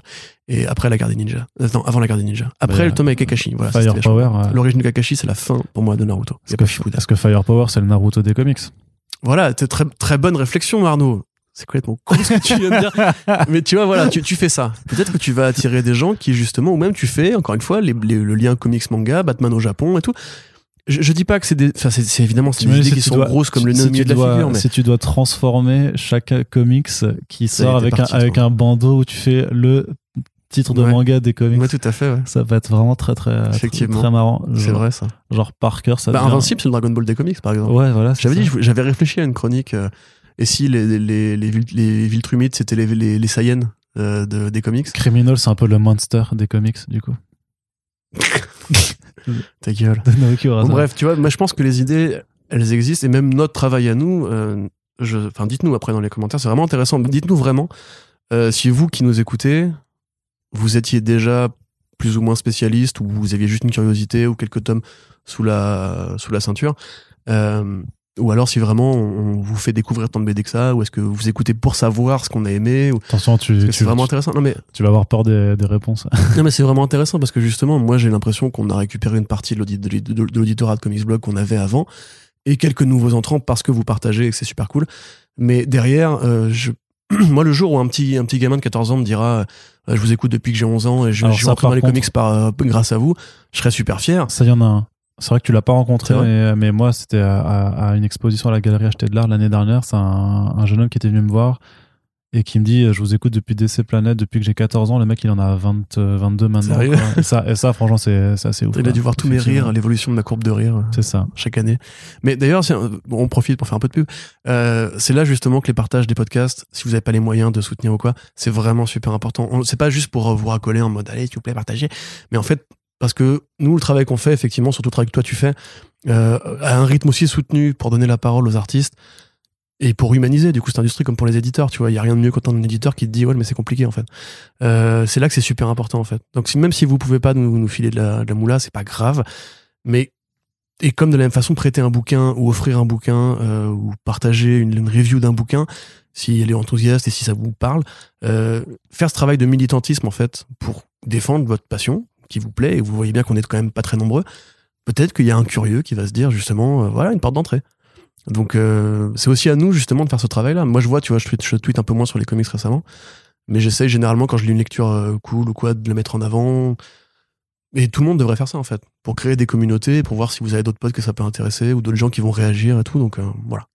Ce serait aussi une façon, peut-être à notre petite échelle, comme le recyclage des déchets pour mettre fin à la fin du monde, euh, de de changer un peu les choses. Très bien. Allez, Corentin, on continue. Ce sera sûrement l'occasion de toute façon d'avoir un- d'autres discussions plus longues et- et- et d'autres. voilà, mais on va on va essayer d'aller un petit peu plus vite de toute façon sur sur euh, d'autres faits. Justement, on parlait un petit peu des, euh, de, de Luke, de Strange et tout ça. Eh bien, faut savoir que euh, les marques Strange et Special Strange ont de nouveaux acquéreurs en France. Qu'est-ce que ça veut dire en fait, grosso modo? Alors Strange, Special Strange, d'abord, juste qu'est-ce que c'était? On va vous la faire très rapidement. Grosso modo, c'était simplement le nom de deux revues iconiques des éditions Lug, qui sont celles qui ont euh, ramené les comics Marvel en France. euh, il y a fort longtemps, euh, quand nous n'étions encore pas nés. Et euh, Avant les mangas. hein? Avant les mangas. bah du coup avant les mangas effectivement. Et en fait bah faut savoir qu'il y a énormément de lecteurs d'aujourd'hui de euh, on va dire quand même plus la quarantaine cinquantaine d'années voire un petit peu plus qui en fait ont connu voilà euh, les, les, les éditions Lug et qui ont en fait découvert l'univers Marvel en France grâce au travail qui a été fait à l'époque. Alors certes sur des publications euh, peu chères et de papier de plus ou moins bonne qualité avec notamment quand même un gros travail de censure qui a été fait à, qui a été fait à l'époque hein, puisque bah, les, bien entendu les comics pervertissaient la jeunesse. Euh, déjà il y a Eh il y a bien des années. Mais grosso modo ce que voilà c'est Strange et Special Strange donc ça ça appartenait à à, à tout ça, ça avait été repris par Semic, euh, il fut un temps, et euh, grosso modo, ben, euh, on a deux nouveaux acquéreurs. Alors qui sont-ils? Quels sont leurs réseaux Le premier, celui qui a récupéré Strange, c'est Xavier Fournier, donc euh, journaliste, euh, ex-rédacteur en chef Pape de la presse comics euh, Ouais, française. Ouais, complètement. Ancien rédacteur en chef de, enfin rédacteur en chef de Feu Comic Box plutôt, auteur de plusieurs bouquins sur euh, sur les comics, euh, réalisateur du documentaire sur les super héroïnes qui était sorti euh, l'année dernière. Euh, voilà. Conférencier, auteur, machin. Ouais, disons qu'il a un CV plus long que. J'allais faire une blague graveleuse, mais on va on va éviter. Vas-y, non, mais tu peux faire ta blague grave si bah, plus long que ma bite. Ah là voilà, là. ça, Du c'est de l'humour. Bah si, bah si, justement, elle est Allez, immense. blague graveleuse sur blague graveleuse, du badaboum. coup, elle est incroyable. Gros Beaufland. Allez, bah oui, bah écoute, Corentin. On fait ce qu'on Oui. on fait ce qu'on peut. Toujours est-il qu'il a donc récupéré euh, la, la marque, euh, qu'il a un projet de faire quelque chose avec. Alors non, ce ne sera pas un revival de Strange comme à l'époque, puisque maintenant les droits de Marvel appartiennent à, à Panini, donc euh, on, on voit mal la, la chasseur d'ailleurs. Je me demande si Panini a, un peu les nerfs entre guillemets de ne pas avoir le, la marque déposée parce que bah ils pourraient le faire techniquement ils ont vendu le nouveau Ma- Ma- Marvel Comics justement comme un Strange euh, puisque bah c'était le principe aussi de Strange à l'époque ça, ça mêlait voilà plusieurs séries de différents héros en, un seul volume quoi. C'était pas c'était pas un kiosque thématique pour un héros comme il, faisait avant euh, comme euh, Panini faisait avant. Toujours voilà qui dit qu'il a prévenu donc euh, Claude Vistel qui était la, la fille d'Auguste Vistel qui, a- qui était le, cofondateur des éditions Lug et tout ça pour euh, pour s'assurer que voilà il y a pas il y a pas de d'embrouille et il va il a un projet à terme. Il nous en dira plus quand ce sera le cas sachant que là ben vu le contexte pas encore encore bien pandémique et tout ça de toute façon relancer de la presse ou je sais pas quoi ou ce genre de choses là Mhm. c'est pas forcément une bonne idée Ça y est, le papier est revenu, on a fait pousser des arbres. non toujours pas non, ah non, merde. non, non, Bon, toujours bah, pas écoute. et il y a aussi Special Strange, alors qui a été repris par euh, Reedman, qui alors lui, est qui est aussi un, un auteur, euh, un auteur qui a no- notamment euh, fondé une maison d'édition indépendante qui s'appelle Organic Comics, euh, qui avait déjà essayé de faire revivre Strange euh, en fait au début euh, des années 2000. Et euh, grosso modo, en fait, bah voilà, c'est de la, c'est de l'édition, euh, c'est de la- maison d'édition de très petite taille, mais en fait, et qui fait pas mal de vraiment de super héros, de travail de, de, comics de patrimoine en fait, et de choses notamment de de héros français aussi, notamment ça, s'occupe un peu de faire tout ce qui est photonique par exemple de de Jean-Yves Mitton et de Sirotota. Donc voilà, c'est tout un peu en fait de super-héros français, effectivement qu'on n'aborde pas assez sur sur First Print et Comics Blog, mais parce que aussi bah on les a pas connus tout simplement. Donc euh, moi c'est un petit peu compliqué de, de vous en parler euh, correctement, et bien entendu bah ça motivera à faire des euh, podcasts avec euh, avec euh, ces gens-là. Et donc eux par contre ont déjà annoncé un retour de la revue euh, Special Strange. Euh, donc euh, en plus ils se la jouent vraiment en mode euh, numérotation euh, Legacy, puisqu'en fait, ils font, ils, a- ils ont annoncé pour le début février euh, bah, un spécial Strange 1 slash 115 en fait, euh, qui, non pardon, un, un, slash 116, puisque le dernier numéro qui était paru, bah, c'était un 115 il y a, il y a pas mal d'années. Donc après, ils, ils, réussissent à avoir des, euh, vieux travaux de, Jack Kirby ou de John Milton, euh, et voilà, de, vieux auteurs euh, là-dessus. Donc pourquoi pas, pourquoi pas, tu vois. Mais après, moi, j'ai quand même l'impression quand je vois ce, ce genre de truc que ça va s'adresser encore une fois à un public très déjà déjà très vieux en fait, qui qui est nostalgique cla- clairement et sur lequel voilà on va on, on va miser le, le- le retour d'une revue qui ne sera jamais ce qu'elle a été et qui ne pourra jamais l'être puisque le paysage a tellement changé que ça me fait vraiment de- un- penser à un petit délire un petit peu régressif de gens qui ont envie de se faire kiffer tu vois. Donc c'est coédité par Organic Comics euh, et Or- Or- Original Watts aussi. Euh, donc c'est à partir du 9 euh, février sur Ulule. Donc on vous en reparlera très certainement. Moi je suis quand même curieux de voir ce que ça va donner mais j'ai l'impression enfin voilà, au-delà du, du, du délire, euh, je suis plus curieux de voir ce que Strange va être parce que connaissant Xavier Fournier, je pense qu'il va pas faire un truc comme ça. Je pense que ce sera peut-être une, De une- la créa. pas de la création, non, je dirais plus un truc plus euh, bah, dans, dans ce qu'il a l'habitude de faire, c'est-à-dire quelque chose de plus analytique en fait sur, Mhm. sur les comics, tu vois, quelque chose comme ça. Enfin peut-être peut-être de la créa, je sais pas, je, je qui sait.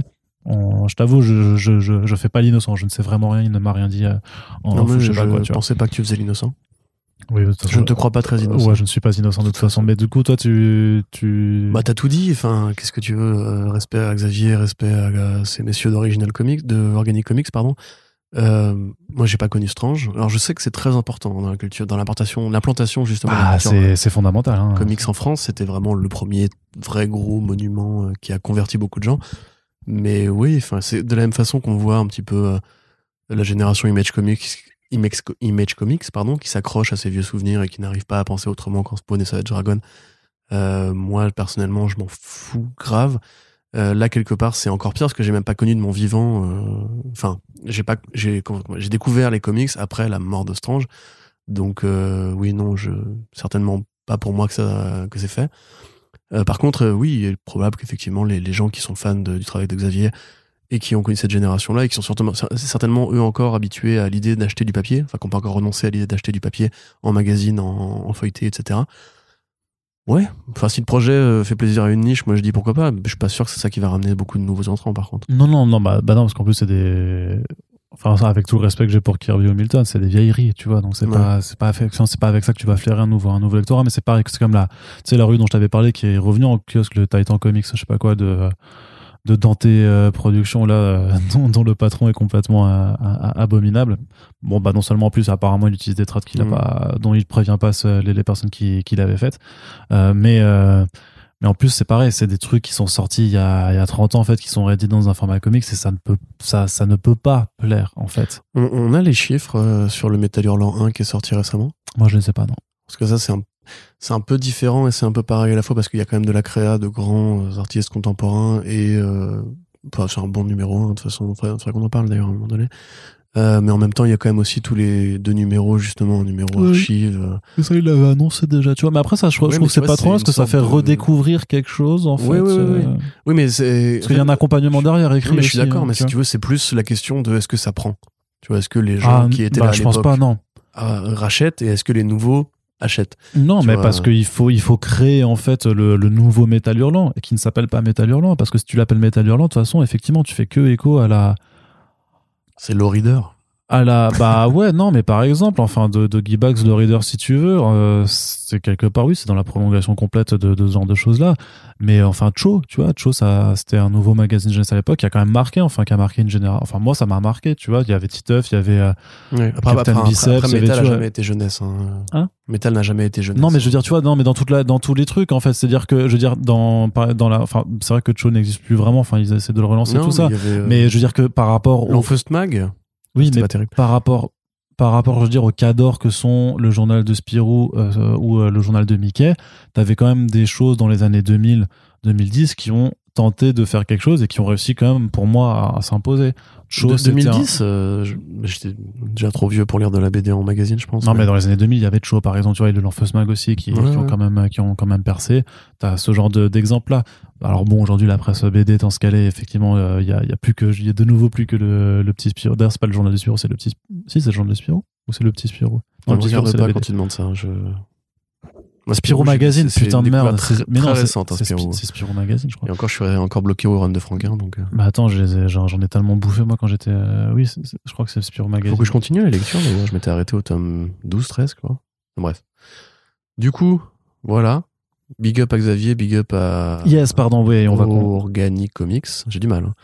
Et euh, bah, on verra. Peut-être que vous qui nous écoutez, qui êtes vieux, peut-être. Est-ce que, est-ce que vous êtes vieux? Euh, Vous serez intéressé. Je pense qu'on ravi parle de retrouver la marque Ostrange pour euh, compléter votre collection numéro Je, 16. je sais qu'on a. Bizarre ça, la double numérotation quand même. À la fois, c'est cool pour les anciens qui sont attachés au côté. Ouais, ouais, je trouve ça mignon. suivant. Je sais pas, ça. Ça, c'est un petit projet mineur, ça fait pas. Là, pour le coup, je trouve pas ça. Tu vois. Marvel Legacy. Ouais, non, mais je sais pas, je trouve, je trouve ça mignon, tu vois. Ça, ça me fait plus marrer qu'autre chose. Bon, après la numérotation, de toute façon. Du coup, ce que je voulais dire aussi, et du coup, oui, on a des gens de notre âge, on a des gens plus jeunes, aussi des gens un peu plus vieux, on a même des gens euh, plus âgés que nous, mais qui en plus se remettent en fait aux comics parce qu'ils nous ont écoutés et tout ça. ça on, a, on a reçu quelques petits messages de, de ces personnes-là euh, qu'on salue bien bas. Du coup, j'imagine que euh, toi aussi, les 30 ans de spawn, alors euh, tu t'en fous, quoi. Toi, t'es- Complètement. toi tu t'en. Mais complètement. Spawn, je, bah, enfin, l'album. en T'aimes pas le Pour moi, c'est presque, du, les- presque, presque du, ça devient du patrimoine à force, en fait. mais du patrimoine pas enfin en l'occurrence l'album qui est annoncé par Delcourt pour les 30 ans avec les numéros 1 à 16 je crois 1 à 15, 15, 1 à 15. voilà donc là il y a du Alan Moore donc Bah, ouais, du- du- le meilleur numéro de Spawn c'est le seul qui s'emmerde à créer une mythologie En intéressante fait, t'as le numéro 9, 10, 11, 12 qui sont scénarisés par Ouais, euh, d'autres personnes. euh, Gaiman avec euh, l'histoire où il y a Angela qui apparaît qui est incroyable euh, juste euh, moi j'en rêve encore du design d'Angela à l'époque par McFarlane euh, où il y a le médiéval Spawn d'ailleurs qui apparaît aussi dans celle enfin plus ou moins un, un Spawn médiéval Il y a Dave, Euh, il y a Dave l'histoire- Sim et il y a Frank Miller Dave, aussi. Dave Sim, c'est la fameuse histoire où justement euh, Cerebus accompagne Spawn et il y a tous les super-héros de DC qui sont derrière euh, et Marvel qui sont derrière une, euh, une cage. Donc c'est le fameux pamphlet de Dave Sim, le fameux gourou sectariste et sexiste et misogyne et taré de l'indépendant américain qui explique justement la théorie de l'indépendance américaine, enfin de l'indépendance aux États-Unis. Et euh, c'est un très bon numéro. Et euh, celui- par contre, celui de Frank Miller est vraiment nul à chier. Vraiment, c'est la période où Frank Miller a commencé à se prendre pour un mec marrant, alors que c'est un mec qui a un humour très particulier. Euh, du coup, c'est super violent, c'est super gratos, c'est super débile, c'est même de la parodie. C'est bizarre que McFarlane ait accepté de faire ça. Moi, j'aime bien. Et l'arc de qui suit, du coup, c'est celui de Morrison, donc qui est très bien pour le coup, mais qui Non, pas justement, dans- ça prend pas. Voilà. Oui, ce que je plus Morrison. Ce que je te dis. pas Morrison et, et Capullo. Qui est pas dedans, ce que je viens de dire. Non. Euh, du coup, ouais, dans Spawn, Spawn, c'est beau, mais c'est vain dans la mesure où les premiers numéros, en fait, se cherchent énormément. Il y a un arc avec les Youngblood pour savoir qui a tué Al Simmons. Euh, c'est beaucoup de répétitions, beaucoup. C'est pas très bien écrit. C'est un peu justement de la copie du style d'écriture de Miller avec des télés qui parlent et tout. Euh, moi, j'avoue j'ai de l'affection pour Spawn. Je trouve que c'est un personnage qui est cool au demeurant et qui a une vraie mythologie. J'ai lu beaucoup de Spawn dans ma vie. Euh, J'aime beaucoup Sam et Twitch, qui sont deux personnages géniaux. Mais derrière les 30 ans de Spawn, déjà qu'on a fait le numéro 300 il y a deux ans, je crois, euh, que McFarlane il bombarde de Spawn en ce moment, t'as l'impression que le mec fera jamais rien de sa carrière à part ça, quoi. C'est un peu Bah, dommage. en même temps, c'est-. Bah oui, mais en même temps, j'ai envie de dire, c'est quand même. Enfin, Spawn, ça marque l'histoire. Quand même, avec la création d'Image Comics et tout, c'est quand même pas rien. Surtout que ça existe toujours en continuité. C'est quand même la plus longue série en creator own qui existe. Là, il a quand même fait quelque chose. Alors, c'est vrai que j'ai pas encore. je suis- moi, je suis pas allé les lire, les, les, les numéros du Spawn Universe, que j'attendrai que. Justement, ce que Delcourt a dit aussi, qui, que ça arrivera en VF. Mais euh, ce que je veux dire, c'est que euh, c'est. euh, il, a quand même réussi à créer un nouvel événement autour de, ce personnage euh, auprès du lectorat américain. Moi, je sens quand même qu'il y a quelque chose qui se passe aussi, un frémissement en France. Mais toi qui critiques constamment les man babies ou les mecs qui n'arrivent pas à lâcher leur- leurs souvenirs de quand ils avaient 17 ans et qui, sont, qui ont maintenant 47 et qui continuent à acheter la même chose, c'est la- c'est le même principe en vérité.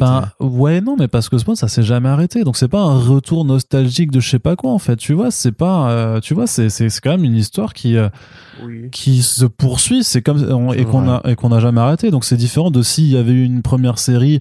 Euh, c'est- différent par exemple des œuvres de, de Michael Turner tu vois où ils ont fait plusieurs volumes de Fathom euh, bien après sa, sa disparition et qu'il y a, ou alors je sais plus quel truc ils veulent relancer. Il y a pas des trucs que Rob Liefeld essaie de relancer aussi de temps à autre en, en se basant sur mais Youngblood non? Ils avaient pas dit qu'ils voulaient les relancer. Il a plus les droits des Young je sais plus. Ouais mais il y avait un truc.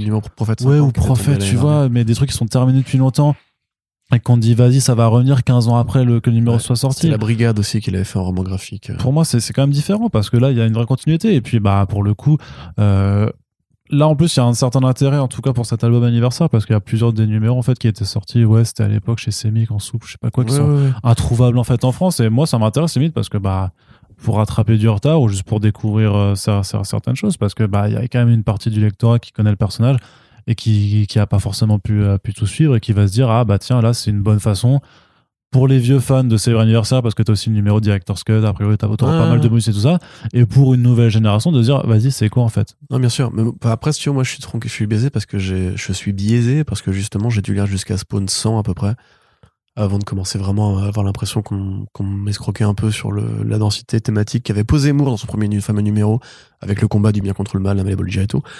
En définitive, euh, le trait de Capullo, par exemple, c'est un truc avec lequel j'avais du mal à l'époque. J'ai Ah ouais toujours un peu de mal avec lui, en fait, en vérité. J'ai jamais été un gros fan de Capullo.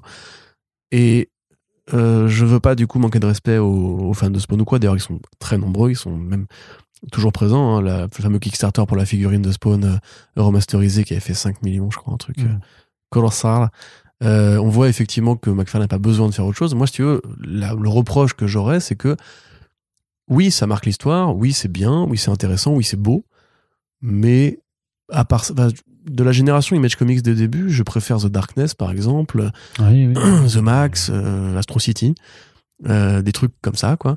Euh, et je suis désolé, les années 90, je trouve que ça a pas forcément renversé tout ce que ça aurait dû renverser. Donc tel quel, tant mieux, voilà, pour les fans de Spawn. C'est comme pour Strange, hein, je suis pas du tout de la génération que ça concerne. Euh, moi j'ai lu par curiosité et pour la culture, entre guillemets, je me suis amusé, j'ai bien pris du plaisir et tout. Aujourd'hui j'ai essayé de rattraper un petit peu ce qu'il avait fait justement avec le Spawniverse. Euh, bah, c'est pareil, c'est pareil qu'avant, quoi. C'est super-héros, horreur, euh, avec un petit côté multiversel maintenant, enfin, on va dire un petit peu Spider- Spider-Man ou Spider-Geddon avec. Ouais, tant mieux pour, le- pour, le- pour les fans, moi, il a pas de souci. Mais si tu me demandes si ça m'intéresse, ou si je compte l'acheter, la réponse est non. En plus, j'ai déjà lu ces numéros-là, moi. Oui, très bien. Et on va continuer du coup avec la dernière news euh, VF de cette partie comics, Euh, juste pour vous signaler le, euh, l'arrivée du prochain Ted Knife chez Achilleos. Ted Knife, c'est euh, l'auteur, dessinateur derrière la série Courtney Crumrin, que vous connaissez peut-être, et bah, si c'est pas le cas, je vous invite vraiment, vraiment, vraiment à aller la découvrir chez Achilleos. hein. c'est bah, justement l'héroïne qui donne son titre à la série qui euh, débarque dans le manoir euh, de son oncle euh, pour euh, bah voilà parce qu'elle vient de déménager. Et petit à petit elle découvre en fait que la ville et alentours sont peuplées de créatures étranges. En fait bah, c'est le fait qu'elle va apprendre la sorcellerie. Donc voilà c'est une série qui qui a fait la renommée de euh, de Ted Knife qu'on avait d'ailleurs reçu sur First Print à l'automne dernier et je me rappelle pas s'il nous l'avait dit dans le podcast que, que son dernier année en fait allait euh, arriver déjà chez Achilleos. Mais en tout cas, voilà, il a essayé euh, quelque chose qui s'appelait, euh, c'était euh, Knights Dominion, qui avait été publié dans la collection euh, Login de Glenna, qui était un peu un mélange de fantasy, de super-héros qui était pas sa plus grande réussite. Il a aussi fait des, des comics de piraterie qui, je crois, eux par contre, sont restés inédits en France. Et donc là, bah, il revient un petit peu à ses, euh, c'était and the Pirates. Et donc là, il revient un petit peu à son, à son premier amour, donc euh, la sorcellerie avec une héroïne, une jeune héroïne. Donc, euh, donc Sorcière à louer, c'est un petit euh, graphic novel, comme, comme on dit chez nous, qui s'intéresse donc à Faye Faulkner, qui est donc une élève qui vient, qui est dans sa classe, qui est pas vraiment la, la, la plus populaire du lycée, enfin qui est clairement pas la, la plus populaire du lycée, qui est un peu dans, dans ce club des losers euh, de, du bahut, quoi, là où clairement tu étais aussi, euh, Corentin, je crois. Hum, plutôt Club des Geeks. Geek, ouais, mais c'est un peu pareil, non, quand même. on non, ça dire. va. Pas en banlieue, en banlieue, c'est pas pareil. Ok. Et, et juste que euh, le jour en fait, voilà, il y a une nouvelle élève qui, qui aussi considère un petit peu comme une para qui arrive dans son dans son collège en fait. Euh, une cascade d'événements va euh, en découler et ça va forcer Faye à révéler le fait que c'est aussi une sorcière. Donc voilà, ça a l'air plutôt cool. Moi, j'avais quand même juste envie de vous en reparler parce que, bah, justement, on parlait des comics indés avant et Akidio, c'est quand même une maison d'édition, indépendante qui a énormément fait euh, pour les comics indés en France, sans que je trouve que euh, l'étendue de leurs travaux soit forcément considérée à leur juste valeur, parce qu'en fait, bien avant, euh, si on veut dire, avant le boom un peu du début des années 2010 de, de Image Comics, euh, c'est eux qui avaient ramené des auteurs comme Rick Remender, comme Greg Rucka déjà en France, c'est eux qui ont découvert Daniel Warren Johnson aussi. Donc voilà, ils ont fait vraiment, voilà, il y a plein, plein, plein, euh, Carrie Andrews aussi, euh, avec Renato Jones, c'est eux qui, les- qui, qui l'ont ramené. Donc voilà, il y a vraiment plein, plein, plein de très, très, très bonnes euh, trouvailles en indé. Euh, chez, chez, eux, c'est aussi eux qui vont chercher pas mal aussi de trucs qui sont sortis en webcomics avant et qui arrivent euh, après en, en version papier, euh, comme Kill One Billion Demon qu'il faut absolument que je vous chronique parce que ça fait trop longtemps euh, et on va vous en reparler, c'est promis. Donc voilà, ça arrive chez Akideos en début d'année prochaine et euh, bah on va vous en reparler immédiatement parce que Ten Knife ça reste quand même quelqu'un assez bon sur l'écriture et très bon au dessin. Donc voilà, ça sera un grand plaisir de le retrouver en VF. Corentin, on passe maintenant du côté de la VO et euh, des anniversaires avec le Rocketeer Hmm. qui euh, revient enfin avec une série à DW Rocket. euh, quelques années après que le projet d'Elsa Chartier Pericolinet avait été Et mystérieusement Javier Pulido. effectivement. D'ailleurs, t'as pas d'infos là-dessus, toi. Jamais, C'est vrai, elle a jamais voulu. toujours pas. dire. Putain. Et même si elle me l'avait dit, je ne pourrais pas le dire dans le podcast très C'est certainement. c'est dommage ça. Euh, donc ouais, mais tu vois, c'est comme Spawn un peu. C'est le côté, il y a beaucoup d'anniversaires cette année, énormément. Ben, il y en aura de d'anniversaires, plus en plus. euh, Ouais, mais c'est fou quand même, parce que du coup, tout est prétexte à un nouvel album et tout. Oui. Bon, en l'occurrence, euh, c'est pas, ça se mange pas de pain. hein, c'est juste une nouvelle série en quatre numéros, je crois, euh, où Rocketeer, enfin où le Rocketeer euh, part justement dans une course euh, aéro, aéro, une course aérienne. euh, depuis l'ouest des États-Unis vers l'Europe, donc comme ça se faisait à une époque avec, tu sais, le développement de l'aviation, les biplans et tout. Évidemment, quand il arrive en Europe, c'est euh, l'Europe au part de la guerre avec la montée du fascisme, parce que les aventures de Rocketeer se passent avant la Seconde Guerre mondiale ou bien pendant. Il y a beaucoup de nazis, des, vilains nazis très, ca- très caricaturaux à la Indiana Jones. Euh, alors, à noter quand même que c'est considéré comme un, truc anniversaire, mais en vérité, ça aura pas une énorme notion anniversaire. L'idée n'est pas de faire euh, un, un projet qui va marquer l'histoire du Rocketeer, qu'un personnage qui a toujours été un peu diffus. Il n'y a pas non plus 150 projets Rocketeer. Il y a beaucoup d'hommages qui ont été rendus par Mark Waid, par euh, Chris Samney, par euh, Bruce Timm, etc.. Là, euh, on est sur un projet de Stephen Mooney qui fait scénario et dessin, avec une couverture variante de qui déjà? De Gabriel Rodriguez. Et à, chaque, backup du numéro, enfin à chaque fin de numéro, il y aura des idées, des références biographiques sur Dave Stevens, qui était donc le créateur de Rocketeer, qui était un animateur aussi très connu, un grand pote de Jeff Darrow, et un mec qui a fait un travail assez exceptionnel euh, pour justement ramener un petit peu à la mode le côté rockabilly, ou même plutôt encore avant le côté pulp, dans la BD des, des- des années 80. Donc on est, on est content. Après, je trouve encore une fois, voilà, c'est un- une façon assez, euh, assez humble, je trouve, et pas tonitruante de fêter l'anniversaire, sachant qu'ils Ouais, vont là, aussi pour faire une réédition coup- de l'artiste édition aux États-Unis. Ouais, parce que là, pour le coup, c'est complètement dans le délire du un truc qui n'a plus de volume depuis je sais pas quoi, qui revient là euh, juste pour l'anniversaire, donc qui est là clairement sur la nostalgie par rapport à Spawn, justement ce qu'on disait juste avant. Ouais, mais Rocketeer, il y a, comme je le dis, en fait, c'est, euh, il y a déjà, il y a pas de continuité.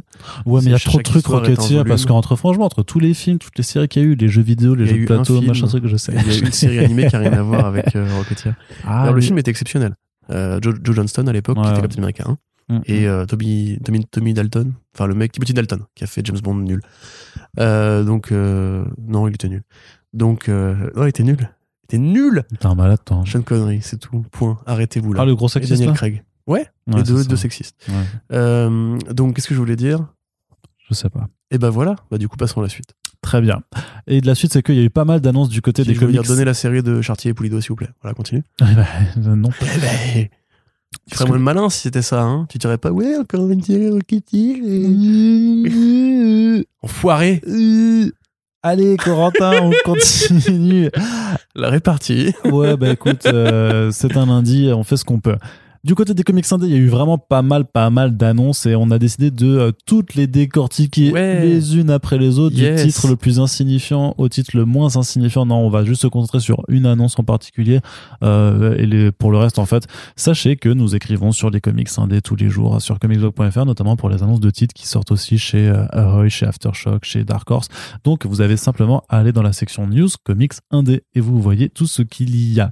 Et nous, on- on voulait se concentrer un petit peu juste sur, euh, sur quelques titres, euh, Image Comics notamment, avec euh, Alice Ever After de Dan Panosian, qui grosso modo est une suite à, bah, à Alice au Pays des Merveilles, mais une suite avec un, twist en fait, puisque Alice a maintenant grandi, et sauf que ben elle a une situation familiale qui est pas ouf avec un mec toxique notamment, et que en fait bah, elle est complètement devenue accro au Pays des Merveilles, euh, donc euh, Mmh. et que bah elle- de la puff. elle a besoin voilà, de, de se faire des shoots de, de, de Wonderland, sauf que pour y retourner, ça devient de plus en plus difficile et qu'après, bah, elle commence à perdre pied avec la réalité, puisque allégorie de la drogue, Corentin. Oui, bah on peut légitimement voir le Pays des Merveilles comme une allégorie de la drogue. hein. En tout cas, il y a beaucoup de musiciens ou, euh, ou même de fan art qui existent sur le sujet. Ouais, Euh, puis après le côté, après c'est un côté un peu plus brosson, un petit peu plus horrifique, qui moi me rappelle aussi un peu le, je sais pas si tu l'avais fait, le jeu Alice Return to Alice Madness. Madness, ouais, de Ouais, Duncan McGee, ouais, ouais. tout à fait. là. C'était vachement bien. Euh, ouais, c'était sympa dans mon souvenir, effectivement. C'était pas, c'était perfectible, mais en termes de DA, c'était comme. Par contre, c'est chez Boom Studio. hein, ah, pardon, Comics, oh là grave, là, t'inquiète. oh, fait. Alors des- Panosian qui au départ est plus un dessinateur qu'un scénariste, il s'est mis au scénario il y a pas si longtemps je crois. Ouais. Euh, d'ailleurs c'est un très bon euh, un très bon dessinateur qui était un mec d'ailleurs de la génération Image Comics qui a fait du Cyberforce, qui a fait euh, fait plein de trucs chez Image en fait, euh, qui fait plein de dessins de- vraiment années 90 et tout et qui vraiment s'est bien réinventé. Si vous il a fait un truc chez Image qui s'appelle Slots et qui est l'histoire d'un gangster qui va en- à Las Vegas tout, c'est super beau, c'est grave bien dessiné. Je sais pas si ça arrive en France mais c'est bien. Slots, Et, oui, euh, c'est chez Delcourt. Ok. Et il est devenu donc scénariste. Il a fait chez Ewar récemment euh, ETER, enfin ETER avec Ouais. Polido, encore une fois, comme quoi tout, tout se rejoint.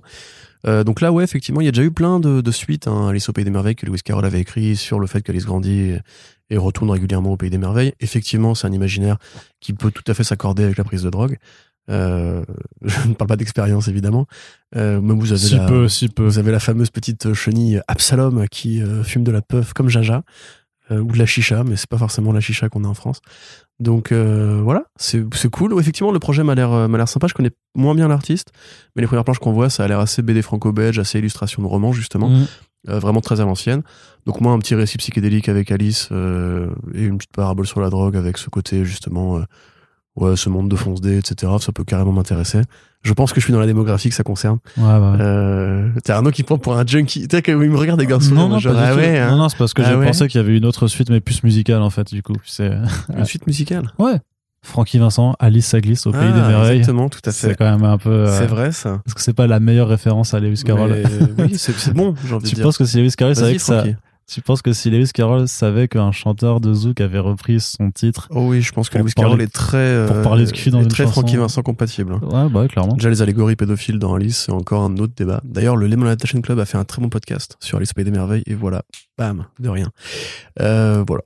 T'es content, Très bien, Très bien, je suis content. Moi, c'est c'est une mythologie qui euh, qui m'attire depuis, bah, qui m'a toujours attiré de toute façon. Quoi, j'avais adoré effectivement le American Ouais. bah, Élysée Slots aussi. American McGee.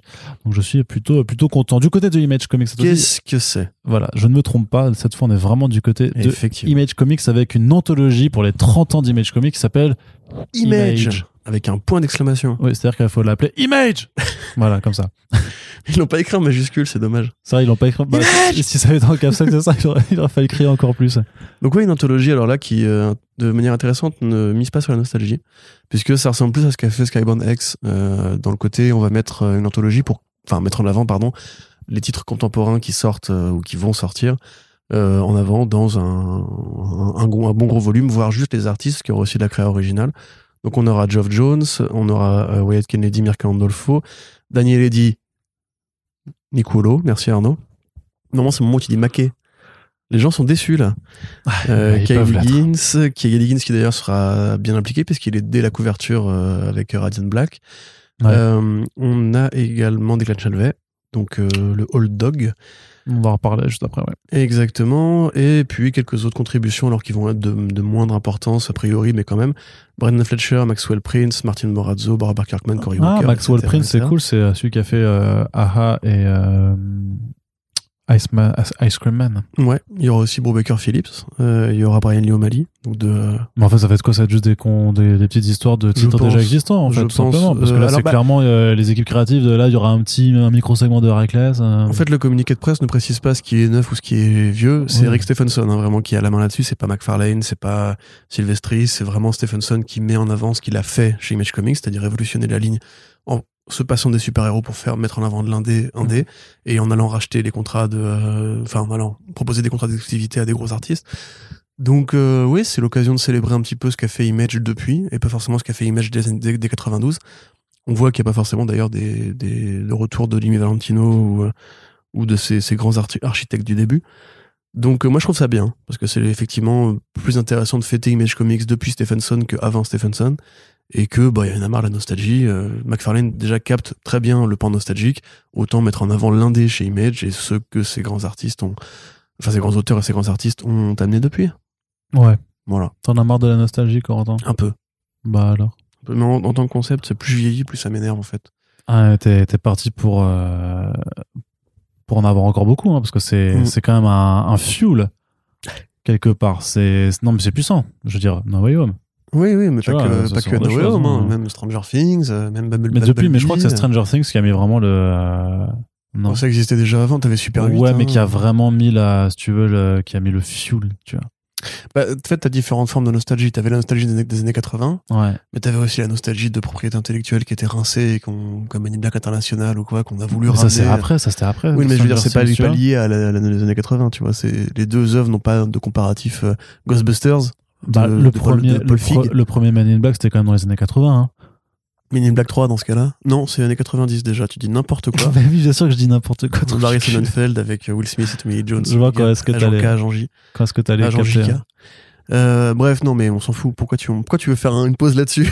Non, pas du tout, je vais pas faire du pause, c'était juste pour te poser la question. Mais moi, je te pose une question, c'est quoi alors du tout. coup Old Dog de Declan Chalvet Eh ben, c'est, en fait, c'est un truc de commando euh, avec euh, un mec qui est une balafre et qui va faire des missions, et puis voilà. non, donc c'est le fameux projet, euh, alors, c'était quoi le nom Black Circle. Black Circle, ouais, effectivement, de Chalvet, voilà, qui avait été annoncé avec pas mal de contributions, a priori. euh, Non, c'était pas des contributions, c'est juste que c'était tous ses potes euh, artistes Ah. Twitos qui avaient partagé. euh, Ok, d'accord.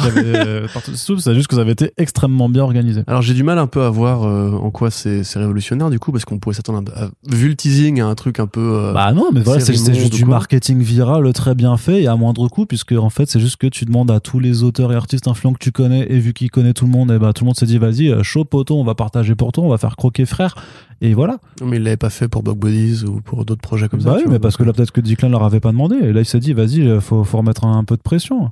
Donc, de quoi ça parle? Euh, C'est l'histoire de Jack Lynch, un agent de la CIA très efficace, mais à l'aube de sa retraite, on lui confie une, ulti- une ultime mission qui prend une tournure on ne peut plus mauvaise.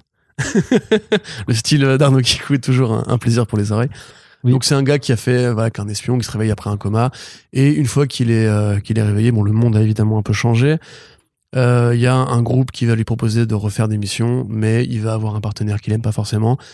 Voilà, les références qui sont invoquées, c'est euh, Sleeper de Brubaker et Phillips. Euh, très très bonne série de Wildstorm à l'époque. Je sais pas si ça arrive en France d'ailleurs. Et euh, with the Americans. Alors là, il va falloir m'expliquer. Mais grosso modo, voilà, c'est l'espionnage un peu cru, un peu, un peu sérieux, un peu noir et moderne. Qu'est-ce que tu veux dire de plus? Euh, Declan Chalvet, c'est bien. C'est un bon scénariste, c'est un bon dessinateur surtout, mais c'est un bon scénariste aussi. Il a fait donc Bug Bodies, qui était vachement cool, euh, un petit film de mafia irlandaise, euh, voilà, très sympathique dans les, dans, les tourbières euh, au large de, Belfast. Et qu'est-ce qu'il a fait d'autre? Time Before Time, qui était pas mal aussi. Voilà, un petit looper-like sympa, dessiné un peu à la mignola. Mais à part ça, enfin, moi j'ai du mal, si tu veux, à considérer que, que, que Declan est un, scénariste vraiment crucial, important, culte, au point de dire Waouh, il y a le nouveau Chalvet qui arrive, c'est incroyable et tout. Je suis content. Par contre, à l'échelle du teasing, du coup, je suis un tout petit peu déçu de me dire Oui, bon, voilà, c'est une série d'espionnage, quoi. Tant mieux pour lui s'il s'amuse, tant mieux pour lui s'il est soutenu par ses copains. On verra ce que ça vaut et euh, on sait au moins que ce sera bien dessiné. Et pour répondre à ta question, Sleeper, c'est effectivement disponible en France, mais c'est euh, une édition de, de Panini Comics qui date de, de 2008. Ok. 2008 à 2010, il y a eu 4 tomes et euh, ben, euh, ça n'a pas été réédité depuis. Et euh, autant le premier tome en occasion, je le vois à, à 5 balles, autant le tome 4, et, voilà, en occasion, c'est à euh, 153 euros. Ah ouais C'est- vraiment que des Techniquement, ça doit tomber chez Urban, vu que c'est du Wildstorm, ça doit être appartenir encore à DC. Ou alors là, ouais, je t'avoue, j'en sais rien du tout.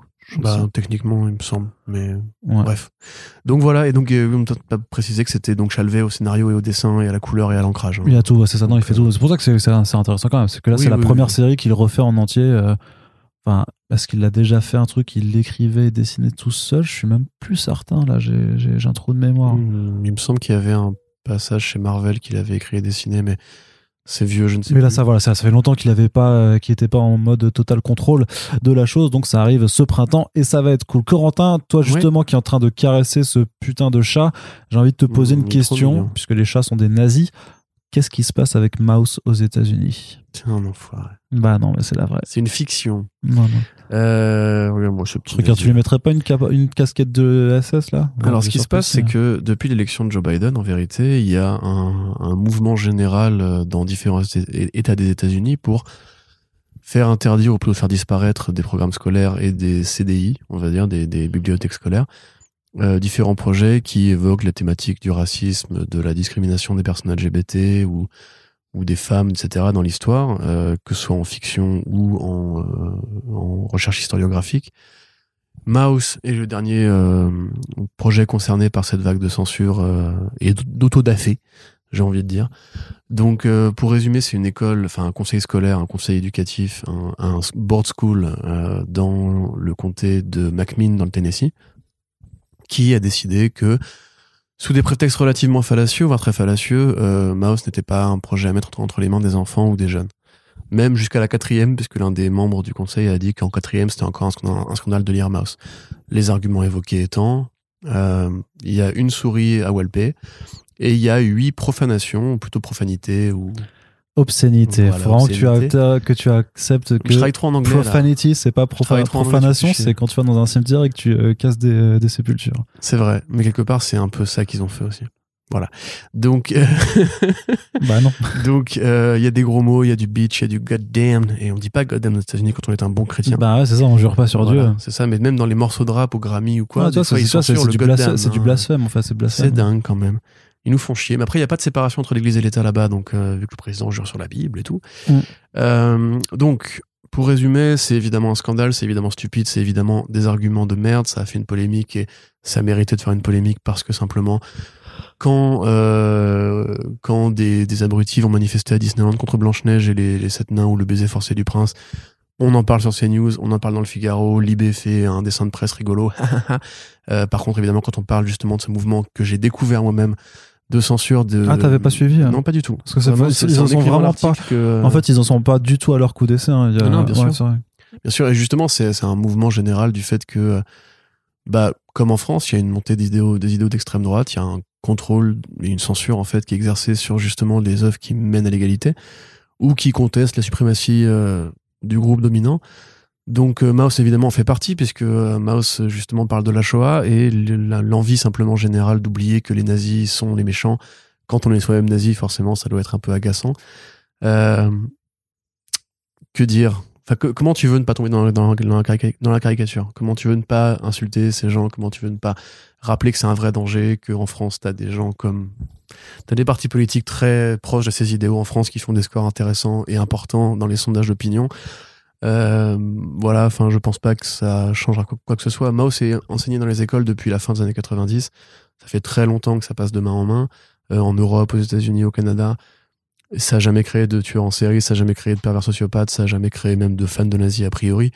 Euh, c'est une très bonne façon de découvrir l'histoire réelle de la Shoah, puisque ça a été fait pour ça, entre guillemets, c'est des animaux anthropomorphes, donc des souris et des chats, qui euh, permettent aux enfants, parce que les enfants sont abreuvés de cette, imagerie des animaux anthropomorphes depuis qu'ils sont tout petits. Rappelez-vous vous-même, rappelez-nous, nous, Mickey, euh, Winnie l'ourson, etc. On a toujours mis des, des, attitudes, des attitudes humaines des physiques humains euh, dans les animaux pour essayer de, de rendre ça plus mignon, plus accessible pour les gamins. Donc évidemment que oui, c'est parce qu'il y a un mec qui avait dit ça dans les commentaires.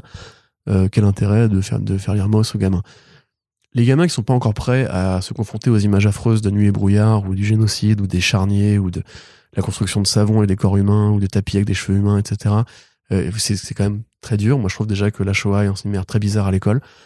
Euh, c'est une façon de le faire de manière euh, digérée, comprise, et si elle est en plus transmise par un, programme scolaire, c'est contextualisé par un enseignant ou une enseignante qui peut expliquer la force de ces images derrière le côté mignon. Même si le côté mignon, on pourrait revenir, est très nuancé dans Maus.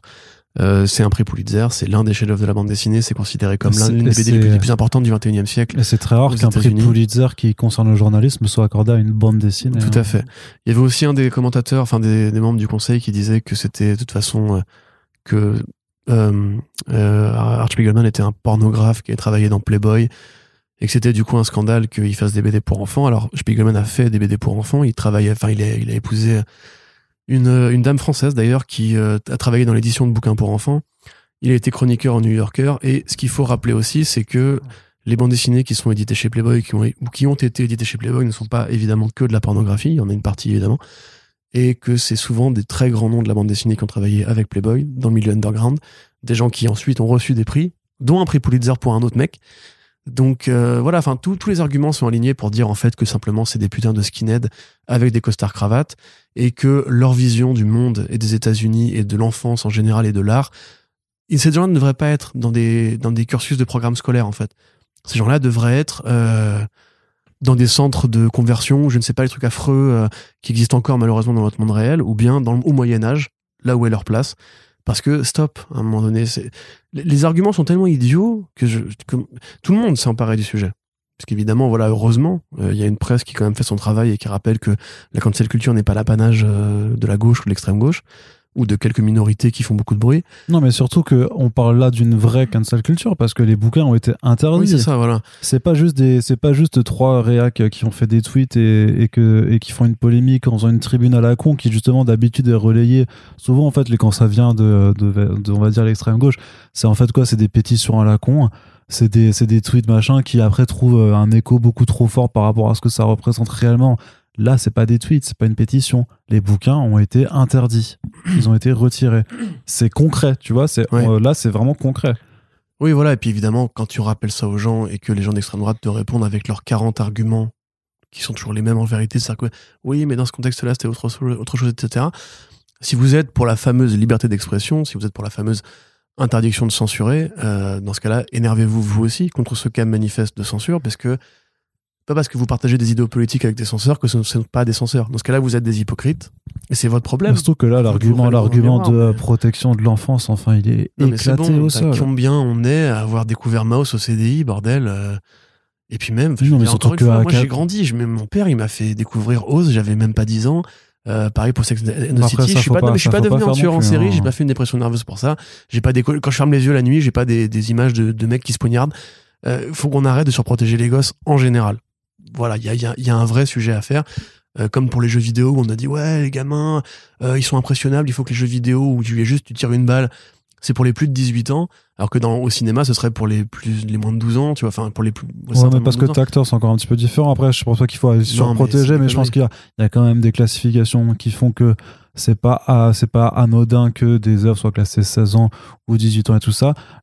Oui, bah si, je suis désolé, tu Euh, fais non, pas jouer, tu, pas tu joues pas, tu joues pas à GTA à 12 ans, ça. ça- mais tu joues pas forcément à GTA à 12 ans mais il y a quand même tout un tas de, de jeux même où il y a un peu d'action ou une patate dans la gueule Il y a une classification quand même, c'est pas fait pour rien non plus. Je pense qu'il y a quand même une maturité. Et Voilà, des- les, les gosses doivent pas être protégés de, de- du, du monde culturel qui les entoure, mais il faut pas non plus. euh, il faut faire chaque chose en son temps Non, aussi. ce qu'il faut c'est juste créer du contexte et de l'accompagnement aux images oui, de mais bon, tu vois, moi, je vais pas montrer, Euh, je vais pas montrer Saw à un gamin de 12 ans. mais je, je te dis pas de montrer ça à un gamin de 12 ans je te dis que considérer Ouais, tu me dis que t'as vu Oz à 10 ans, Oz. mais enfin, oh c'est pas saut du tout Oui, mais c'est ultra. Attends, mais euh, il y a des mecs qui sont crucifiés, gars. Vivants. C'est- Mm, Rappelle-toi. ouais. Rappelle-toi. Oui, oui. Ouais, oui, oui, oui, oui, bah non. Bah, Bah, non, bah c'est ultra. c'est- Et Mais encore, mais entre guillemets, je suis désolé. Limite encore moins la distance il y a de la des tonnes fiction, de hein. gamins qui, ont, qui sont tombés sur les bouquins porno ou les vidéos porno de leur père sans faire gaffe. Et c'est pas devenu des violeurs non plus. Enfin, il faut. Non, mais franchement, ce- cette espèce de mythe. Parce que justement, ce que tu décris là, c'est exactement l'argumentaire qui permet à ce qu'on assainisse grosso modo la société sur, Bah, sur des valeurs de droite. Mais non, moi je dis juste faut d'extrême suivre, droite, faut, suivre les, faut suivre les classifications C'est des valeurs moralistes. Euh, D'ailleurs, la violence ne dérange généralement pas les Américains. Euh, c'est plutôt généralement le sexe et les obscénités, comme tu dis. Euh, parce que à côté de ça, il y a des, y a, il y a des, gamins- enfin, des parents aux États-Unis qui emmènent leurs gamins chassés avant qu'ils aient 15 ans, tu vois. Enfin là-dessus, moi je suis désolé, il y a une hypocrisie globale dans ce pays qui est euh, catastrophique. C'est encore un pays, mais vraiment où tu peux te faire virer parce que t'as donné le sang en public. Euh, Enfin, y a- mais ça c'est une vraie affaire. hein. C'est pas moi qui, qui, qui surplombe le truc et tout. Euh, le fait est que là, le mouvement qui se dessine actuellement de, de vrai euh, obscurantisme, en vérité, vis-à-vis des œuvres qui évoquent des sujets de société importants, et là en l'occurrence de l'histoire, est probablement l'un des trucs les plus importants de l'histoire humaine. Le nazisme, c'est un truc qui devrait tous nous faire réfléchir. C'est pas genre, ah, les nazis, ah, point Godwin. Non, les nazis, c'est important comme point de référence culturel et historique, parce que c'est la preuve que l'humanité peut aller vers ça si on la laisse Oui, faire, non, mais dans la haine, etc. le truc c'est que c'était il y a longtemps. Nous on l'a pas vécu, tu vois, mais euh, deux générations avant, nos grands-parents l'ont vécu en fait. Enfin, je sais, moi, ma famille a été déportée euh, dans, Pareil. dans des, dans des. Alors, je sais pas, c'était pas vraiment des camps, parce que c'était une sorte de village de, pour jeunes. Du coup, ils sont Mhm. embrigadés par Moi, les, Auschwitz. par, par, par les nazis, quoi. Enfin, moi. Et en fait, on se rend pas compte que si, si- en fait, il y a un mouvement, il y a un mouvement qui a fait euh, massacrer 6 millions de personnes en fait. Mais je pense qu'on s'en rend compte. Enfin, euh, non, on s'en rend pas compte. Non, Non, non, on s'en rend compte. Et les gens qui sont à la tête de ces mouvements d'opinion plus- s'en rendent très bien compte. Non, mais on Quand voit plus les paroles de. Zemmour, il y a, il y a une connaissance totale de l'histoire, sauf qu'il y a une envie de la réarranger de manière à dire que, un peu comme le sketch de Kemar, tu vois, en Je mode qu'on Hitler, avec le recul, ça va. Ça passe. Tu vois, c'est un peu ça la logique moderne, quoi. Ouais, mais, je- oui, pas, en justement, fait. mais c'est, tu sais, c'est comme avec l'histoire des, euh, des, des vaccins, machin, où en fait, parce qu'en fait, on se rend plus compte de ce que c'était dans le monde pré-vaccinal, en fait. On se rend pas compte de ce que c'était des gamins qui mouraient de la polio parce qu'on voit plus d'images Ouais. de gamins qui meurent de la polio, tu vois. Faites des recherches Google, c'est pas cool, vous avez pas passé une bonne journée. De la même façon, je pense que on se par rend pas rapport. compte de 2000 ans de déportation des homosexuels ou de, de- d'assassinat. Et maintenant, dès qu'un un- une personne LGBT demande simplement à être considérée comme une personne, on lui répond mais ça va, vous faites chier pour rien et tout. Et non, mais Oui, rappelez-vous puis, en fait à ce sur, et contexte sur cette qui- question et sur cette question de nazisme ou de remontée des extrêmes droites, on fait ouais ça va l'extrême droite ça remonté tout ça, on, a- on continue d'inviter l'autre connard euh, sur tous les plateaux. On, on, on- on sait quand qu'on repasse en fait les, les vidéos des charniers des camps en fait, quand qu'on se rend compte vraiment de ce que c'était Ouais, en fait. ouais, Tu ouais. vois, c'est je pense, je pense qu'on a il y a quand même une, une- certaine façon en fait et, et Moss s'inscrit très bien là-dedans pour essayer quand même de rappeler ce qui s'est passé avec quelque chose qui soit justement accessible à des jeunes esprits, mais pour comprendre quand même pourquoi ça a été important et pourquoi il faut plus jamais que ça se reproduise. Mais à un moment, mais à un moment, tout ce qu'il y a dans serait- Mouse est vrai. Oui, c'est oui. le récit du père d'Archspiegelman et de sa mère. C'est pas du tout une fiction spéculative en mode les nazis sont les méchants. oui, Déjà, les nazis sont les méchants, mais surtout, c'est pas genre une caricature, c'est la que, vraie ce que histoire. je veux dire, c'est que peut-être qu'il serait un temps un moment de remettre au, euh, à des émissions de grande écoute, de dire ah au fait juste les nazis c'était quoi? Et tu remets les photos des charniers, tu remets les photos des gens qui, qui crevaient là-dedans, Mhm. juste pour dire non mais en fait on c'est pas Quand tu drôle, remets les tu discours rhétoriques drôle. sur les nazis qui se, qui se faisaient passer pour des patriotes qui voulaient rendre la grandeur de l'Allemagne, Mm. de la même façon que des partis politiques aux États-Unis et en France veulent défendre justement l'idée qu'il faut virer ou qu'il faut faire autre chose aux étrangers ou appeler à la guerre civile, etc. Euh, on, est dans des mouvements de tension, ça fera, bientôt un siècle depuis 1932, euh, qui évoquent effectivement un passé qu'on a tous en commun. Et la vérité, c'est qu'aux États-Unis, en plus, ils sont sont pas connus sur leur terrain, l'horreur de la guerre. Tu vois, c'était en Europe, c'était loin. Ils ont eu des victimes à travers justement le corps des GI et les soldats qui ont été envoyés là-bas. Mais euh, pour eux, les nazis, ça reste des ennemis qui sont proportionnels à des ennemis nationaux entre guillemets. Euh, je sais pas exactement. Enfin, il faudrait qu'on que je me penche sur euh, les différents exemples justement de bouquins qui ont été censurés ou d'où ça part. Qui est qui est le marionnettiste Mais il y a beaucoup ou d'œuvres, Quelle est la cause euh, moderne de ça? d'œuvres LGBT grosso modo, ça va pas très chercher très loin. C'est ça qui est fou en fait, c'est qu'on est dans une culture aujourd'hui où on nous dit qu'on peut plus rien dire et en même temps, à travers ce truc-là, on voit qu'il y a une poussée euh, liberticide qui est de plus en plus importante et qui passe crème. C'est-à-dire qu'on on nous fait chier avec, euh, je te dis, les affaires de la cancel culture et tout, constamment. Par contre, ce mouvement-là, moi, je n'en avais pas entendu parler. Parce que sur les médias que j'écoute, c'est-à-dire euh, bah, Radio France par exemple, ou euh, les, le HuffPost et tout, enfin même Le Monde et compagnie, je n'ai pas vu passer ces chroniques-là, elles sont même peu partagées par des gens qui justement, pas pourtant, se prétendent défenseurs de la liberté d'expression, etc. Donc c'est super inquiétant, c'est préoccupant. Et heureusement, Macmillan, euh, l'école, s'est faite bombarder de commentaires, ce que je disais tout à l'heure avant qu'on parte dans ce long débat de comptoir. Euh, c'est que en fait tous les auteurs de comics, les artistes de comics et aussi des journalistes très sérieux ont dit non mais allez vous faire euh, niquer. Et c'est bien naturel et normal et il faut justement que ce genre d'affaires éclate sur la scène grand public pour que les gars et parce que c'est beaucoup des mecs euh, dans le conseil en l'occurrence qui prennent ce genre de décision euh, en fait ne puissent pas le faire euh, en passant inaperçu. Et que les pouvoirs politiques qui sont à la tête de ces trucs-là devraient en fait intervenir. Ouais. C'est enfin juste là on, on parle pas d'une BD euh, Enfin, mon dieu, quoi, les arguments qui sont invoqués, j'ai- je me suis fait mal en, les traduisant, tu vois. J'en ai viré plein, parce qu'en plus, il y a des trucs qui étaient vraiment juste irrecevables, et même pas genre critiquables, c'était juste du, délire, c'était un sketch, quoi. C'était genre, ah, la souris dessine de manière sexy. Non, mais attends, tu te fous ma gueule ou quoi? C'est une souris, gros. En l'occurrence, dans la BD, c'est une souris qui a une histoire un peu tragique, donc peut-être que. Enfin, bref. Ouais, tu sais, moi j'ai beaucoup parce que tu sais, souris, souris à gros nichon là. Ouais, je suis putain. et, Ah, mais shit. et La Minnie Mouse là, Ah, putain. ouais. Avec J'ai envie de me la faire. Allez, sa petite robe là. et, Oh la gourmande. et ça, c'est vraiment comme ça qu'ils doivent forcer chez dans leur, dans leur, dans leur, Oh la gâtée. dans leur esprit détraqué là. C'est c'est vraiment, c'est vraiment particulier.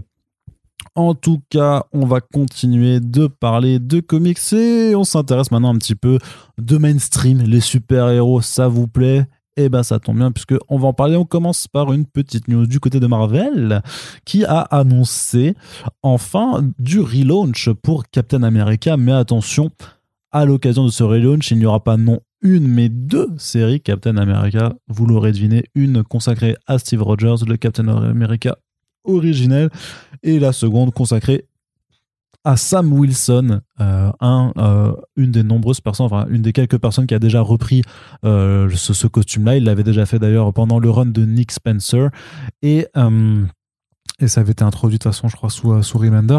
Euh, donc, euh, retour aussi à ce Captain America là. Pourquoi? Bah Parce que bah, on sait très bien qu'avec depuis la série euh, The Falcon and the Winter Soldier sur Disney+, c'est Sam Wilson qui sera aussi le nouveau Captain America du MCU. Et du coup, comme on ne pouvait pas n'avoir qu'une seule série Captain America sur Sam Wilson, parce que sinon, oh mon dieu, les grands remplacements, ils sont bien noirs dans le costume, ah, comme vrai, ça, tu vois.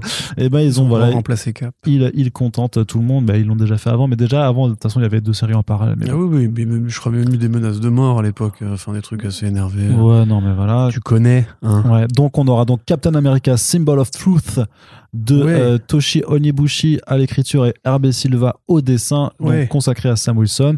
Et au mois de juin, on aura Captain America Wings of Liberty de euh, Colin Kelly et Jackson Lansing, qui sont décidément partout, avec euh, Carmen Carnero au dessin. Et ces deux séries donc qui démarrent en mai et juin euh, font suite à un one-shot Captain America 0 qui lui sortira en avril, qui sera également écrit par euh, Kelly et, et Lansing avec Mattia De Iulis au dessin et donc qui permettra d'amorcer euh, les préparatifs pour ces deux séries régulières. Corentin, un tien vaut-il deux, euh, enfin vaut-il mieux que deux Captain America?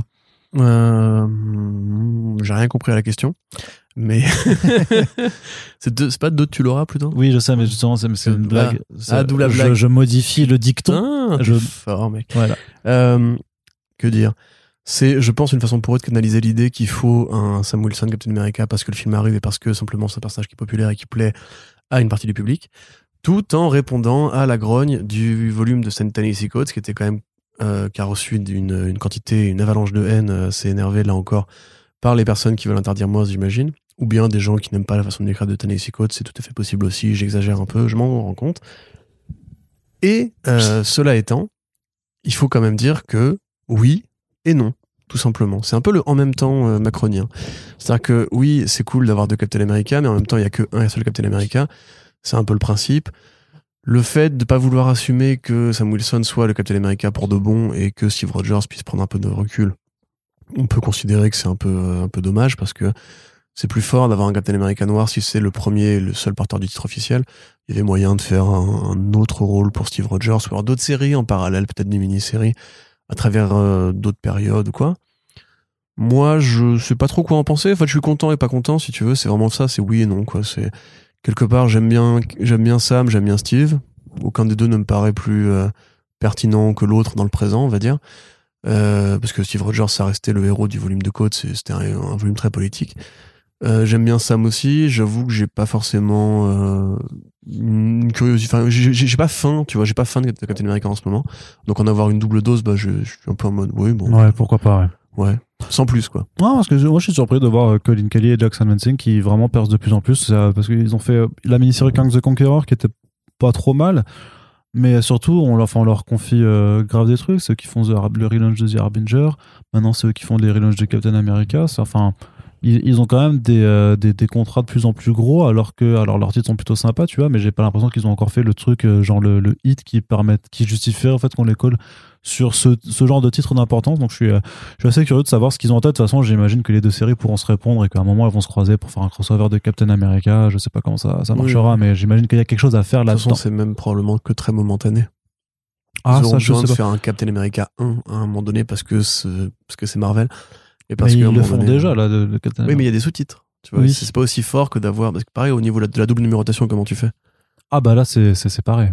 Tu vois, c'est ça. Là, il y aura pas de, voilà. de double numérotation. Si un jour ils veulent faire un Cap 1000 ou quoi, ils ils seront obligés de re- revenir à une série normale. avec un- Ouais, ils relan- oui, ils relanceront une série régulière et puis ils prendront en compte les deux volumes en question pour Voilà. euh, gonfler le Tu m'as voilà, compris. voilà, c'est ça. D'ailleurs, t'as pas, pas mis Electra 100 dans le programme? Ouais, mais parce que je me suis dit, on va encore avoir une diatribe sur la numérotation Legacy. Exactement. Les gens sont tu au me prives de mon bonheur. Mais pourtant, le truc, c'est que moi, j'avais vachement bien aimé Electra 95, tu vois. Mm. Il y avait un bon. Ouais, c'est aussi ce genre de c'était blague, pas on, les fait à chaque fois. Ouais, mais blagues, elles sont toujours bien parce que eux ils changent pas. Donc pourquoi nous on changerait?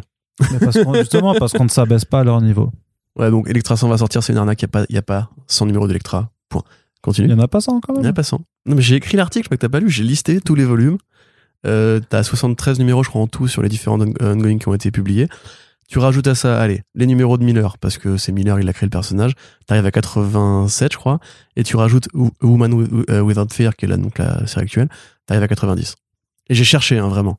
Alors, soit on prend en compte les mini-séries. Oui. Mais non, mais non, mais non, parce que dans Si. ce cas-là, t'es largement au-dessus du numéro 100. Bah, non, mais t'enlèves, t'enlèves justement les Mais trucs voilà, qui sont ça. pas dedans, et- mais tu comptes la mini-série avec. Ok, bah oui, dans ce cas-là, tu fais ce que tu veux, quoi. Oui. Dans ce cas-là, il y a numéro, il y a, y a 8000 numéros de Hulk. Tu vois, enfin, c'est. Oui, si tu veux, oui. Non, non, ça marche pas comme ça, gros. Bah, Non, c'est c'est débile. C'est pas toi qui décide. C'est pas toi qui décide. c'est Même Marvel. Newsarama, ils ont dit, mais ça vient d'où, ça, ce numéro 100 Bleeding Cool, ils étaient morts de rire. Euh, Enfin, c'est des escrocs, c'est tout. Enfin, c'est comme Prophète 50 de Rob Liefeld. Euh, Gars, il y a eu que 46 numéros de Prophète. Arrête, tu te fous de ma gueule. Et, et les gens, ils sont en mode genre, ouais, un numéro 100 d'Electra, j'ai l'acheté pour spéculer sur eBay. Mais putain. Ah! Mais il y aura 900 titres dedans, donc c'est cool. Allez, on continue, cool Corentin, du côté de DC Comics, qui annonce la mort de la Justice League. Oui, euh, événement, effectivement, Justice League 75. 75, ouais. Voilà, avec euh, voilà, Joshua Williamson qui passe après Bendis. Alors, pas pour reprendre le run, ni pour ramener la série au numéro 1 non plus. L'idée, c'est de tuer la Justice League pour mettre un coup de pied dans la fourmilière de l'univers partagé et dire euh, bah voilà, la Justice League, elle est morte. On va la laisser morte quel- quelques mois. Alors, a priori, trois mois. en tout cas, c'est ce que dit le communiqué de presse. Euh, au moins pour trois mois. Et on va suivre ensuite dans les autres séries euh, des personnages qui sont proches de la GL le deuil. Voilà, simplement, c'est-à-dire qu'est-ce qui se passe si les héros de la GL meurent. Bon, c'est compliqué évidemment d'être naïf. hein, euh, évidemment, tous ces personnages-là vont revenir. Évidemment, ce n'est que momentané. Évidemment que euh, c'est un coup d'effet pas terriblos pour vendre du papier. C'est aussi pour rendre hommage apparemment à Death of Superman, qui était déjà un coup d'effet pour vendre du papier. Euh, parce qu'à l'époque, ils avaient déjà prévu de le ramener, évidemment. Et même, ils ont décidé de le tuer un peu sur un coup de tête, en mode, bon, on n'a plus d'idée. Qu'est-ce qu'on fait? Allez, on le tue. Et ça dure un an, et puis après, on, on le ramène. Bon, c'est considéré comme un grand moment, hein, la mort de Superman. Moi, j'avoue, encore une fois, comme beaucoup de trucs des années 90, je considère que c'est vraiment le début du cynisme assez énervé qui nous mène ouais. à des trucs comme Electra 100 aujourd'hui. Donc, euh, franchement, là, je trouve que c'est un move un peu, un peu nul. Je sais pas ce que t'en penses. Non, bah après, euh, moi je trouve pas ça, je trouve pas ça ouf. Enfin, voilà, moi le truc dont, dont je suis plus curieux, c'est vraiment de savoir en fait si, euh, si vraiment en tuant cette Justice League, parce qu'ils bah, ils disent quand même qu'ils vont faire mourir Batman, Superman, Wonder Woman, hein, grosso modo là-dedans. Tu vois les cercueils. Euh, bien sûr que ça va pas se répercuter sur les séries régulières. non, de toute façon, ils ont dit l'omniverse, machin. C'est ça, donc c'est pour ça que ça me paraît vraiment très très artificiel. Après, franchement, ce serait, ce serait. Est-ce qu'ils interrompraient, enfin, qu'ils mettraient justement, qu'ils feraient un, un coup à la All New All Different ou. DCU pour euh, justement parce que les héros sont morts, alors du coup ils, ils mettraient leur grand remplaçant euh, Mais non, c'est pas possible, en, rôle titre, mais ça. Là, ça- t'as encore la, la, la war de euh, Williamson dans ses séries à lui. Donc, Bah faut voir parce que faut voir les sollicitations de- du mois prochain justement parce qu'a priori euh, ce numéro là peut très bien arriver en conclusion du mois après les, publications de tous les autres titres et paf le mois d'après on se retrouve avec euh, Mhm. les J'ai du mal à y croire. hein. ouais De toute façon, en général, voilà, les- c'est comme les mariages, tu vois. C'est les, les mariages, les morts, etc. Ça sert à rien. C'est juste pour essayer de rythmer une actualité qui est un peu ennuyeuse. Et en vérité, DC s'en sort bien sur d'autres projets. Ils n'ont pas besoin de faire des grands événements comme ça. En plus, il y a un événement cet été qui arrive. Donc, euh, c'est pas la peine. C'est pas la peine. Voilà. Non, non, merci. C'est gentil, mais on n'y croit pas. Très bien. Allez, du, force, co- hein. du, côté de DC très rapidement aussi, Ouais. l'éditeur multiplie les titres qui sont en fait dans les continuités de ces adaptations. Donc les euh, comics adaptés de films ou séries adaptées eux-mêmes des comics, c'est le fameux Ouroboros euh, euh, tel quel. On avait déjà vu ça notamment, bah, en vrai pour les films, il y a toujours eu des comics préquels euh, aux productions du DC, de ce qu'on appelle le DC EU. Et donc là en fait, ils, pareil, ils ont annoncé une, mini-série. mémorable. Ouais, une, une mini. Non, mais là, le truc, c'est. Donc, ils ont annoncé une mini-série The Flash Fastest Man Alive, qui sera donc un préquel au film The Flash de Andy Muschietti. Et moi, ce qui m'a surpris, en fait, dans cette annonce, créative. ouais, c'est l'équipe créative parce que, bah, ils ont vraiment euh, pas mis des, euh, des branques, en fait, au dessin. C'est, euh, c'est, donc, on a quand même euh, Ricardo Lopez Ortiz, donc, qui avait fait un- une mini-série Hit Girl. Il y a Juan Ferreira, Gotham by Midnight et Jason Howard. Donc, Big Girls, Superman Red and Blue, Cemetery Beach. Donc autant Kenny, Kenny, Kenny Porter qui est scénariste, je sais pas trop qui c'est, mais euh, en termes d'artiste, il, il met, tu vois, ça up le game parce qu'en général justement les comics euh, préquels de, de films, c'est souvent fait par des, des petites équipes créatives où c'est vraiment un produit d'appel, euh, vraiment pas très quali en général. Alors que bon après parce que là l'histoire sera nulle, mais en tout cas au niveau du dessin, ça promet d'être quand même vachement plus intéressant. Ce qui est bien, c'est qu'on va retrouver Batfleck en, en comics au final. Puisque c'est ce Batman-là qui, euh, qui, qui est dans, Mmh, qui est dans la continuité. Donc euh, pourquoi Et pas. puis Juan Ferreira aussi, ça faisait un petit moment qu'on n'a pas croisé Juan Ferreira Chez DC en tout cas, ouais. dans les intérieurs. Euh, tu penses à quoi d'autre? Non, non, non, mais voilà, il y, a- il y a ça, et puis d'à côté, il y a aussi ce projet. Non, non, je- le projet de Juan Ferreira en dehors de chez DC En intérieur Bah, chez Marvel, il, là, il était sur le Spider-Man. Noir. Non, non, il faisait un titre Spider-Man pour Infinity Comics. Ah, sur Infinity Bah, j'ai pas vu passer, ok. Ah, bah j'avais rédigé dessus pourtant. Oui, mais je lis pas tout ce que tu rédiges. hein. Eh ben, Tu rédiges beaucoup, tu sais. ouais, c'est Moi vrai. aussi, d'ailleurs. C'est vrai. T'as même pas lu mon article sur Mouse. Euh, Bah si, je l'ai lu. Ah ouais? Bah, bien Mais sûr. Pourtant, j'ai cité un truc que ça ça a surpris. Je sais pas ce que c'était. Mais parce que j'ai pas tout retenu forcément Ok, par cœur. Mais euh, Bah, si je l'ai lu, je t'ai Arnaud, même dit bravo pour ton article. Oui, c'est vrai. Bah, c'est gentil de ta part. Donc, ouais, on est content. Enfin, on est, non, on s'en fout. On mais s'en- on est non, non, mais c'est pour ça, non, je trouve ça marrant, c'est parce qu'à côté, en même temps, ils on font la. Non, mais en, ça, mais en même temps, à côté, ils font Earth Prime, donc qui est le, une mini-série pour faire le, le- le prochain crossover du Arrowverse, mais du coup, ils le font en comics parce que ben, j'imagine que les conditions de tournage sont toujours euh, reloues et qu'ils peuvent pas forcément se le permettre, aussi même en termes de budget. Et du coup, ils font un numéro sur différentes séries, euh, quatre numéros sur différentes séries CW, puis à la fin, le cinquième numéro, ce sera la grosse réunion des, des personnages. Et du coup, bah, ils en profitent pour ramener euh, dans les planches de BD des personnages qu'ils auraient certainement un peu plus de mal à rendre euh, à la télé, comme euh, Clayface dans la série Batwoman. Tu vois. Bah, déjà, j'avais chez Leslie, là, euh, Ryan. Ryan chose. Wilder, Ryan Wilder. Son personnage, il y a déjà beaucoup plus de gueule en comics que dans la série. C'est assez amusant. Bon, après, voilà, le problème, c'est toujours pareil. Ça peut être bien dessiné, ça peut être sympa, ça peut être agréablement fait. Il y a déjà eu des comics tie-in aux séries, euh, aux séries CW. Ouais, ça même- bah oui, bah Oui, oui, mais oui. c'était douloureux ça par Tu contre. souviens hein. avec les abdos brillants?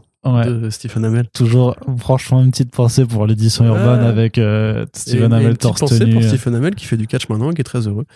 Euh, comme Ah, il fait, il fait vraiment du catch Ouais, il fait du catch. ouais. Ah, cool. Mais c'est sa passion, ça y est. Mais le mec, moi, franchement, je respecte. Le Mm. mec, il a, voilà, il a fait n'importe quoi pendant 8 saisons. Et après, maintenant, il a dit, bah, j'arrête l'acteur, je fais le catch. Voilà.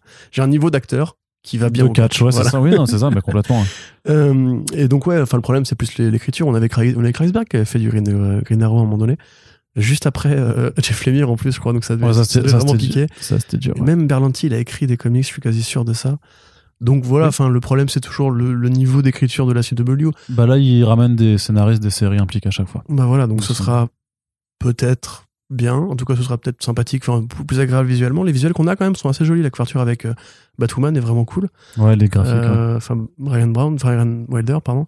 Donc euh, chouette. Euh, franchement, moi ça me dérange pas. Tu vois, après l'univers CW me dérange pas en général, mais euh, voilà, si éventuellement on peut profiter d'avoir euh, des personnages qui sont un peu mieux rendus et, et une interconnexion entre comics et séries qui se permettrait peut-être justement de faire revenir des, enfin, faire venir des, des fans des séries vers les Mhm. BD. Pourquoi Ouais, pas, hein, pourquoi tu pas, vois. dans ce cas-là. Ouais, d'accord, c'est marrant. Je, te, je, te- je trouve vachement positif euh, là, sur Non, mais la CW, hein. je te dis, je suis en paix maintenant avec l'idée que ça fait pas tant de mal que ça, en fait. Ok. Tu vois. Ah ouais, tu penses pas que ça apporte une dose continue de super-héros et que du coup, ben, les gens ont plus Bah, besoin dans, de ce- regarder dans ce sens-là, oui, euh, mais comme c'est beaucoup de personnages de niche, euh, je pense que si t'es intéressé d'un un mec que t'as vu dans, la- dans une série CW et que tu revois plus ensuite, tu vas peut-être aller le chercher ailleurs. Et surtout, ça enseigne aussi les, les fondamentaux du, du- de l'univers comics, comme les multivers, le Ça, ça le par temps, ça, on l'a dit. Ouais. les réalités parallèles. euh. Et puis, c'est tellement nul et mal fait qu'en fait, je trouve ça pas, pas dangereux. Tu vois, qu'à la limite, dans Ouais. le studio, les gens prennent ça vraiment pour du grand cinéma qui mérite des Oscars et tout.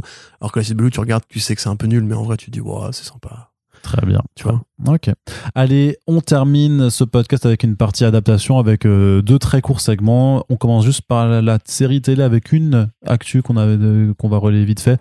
Euh, un comic qui s'appelle Dead Day de Ryan Parrott qui est adapté en série TV.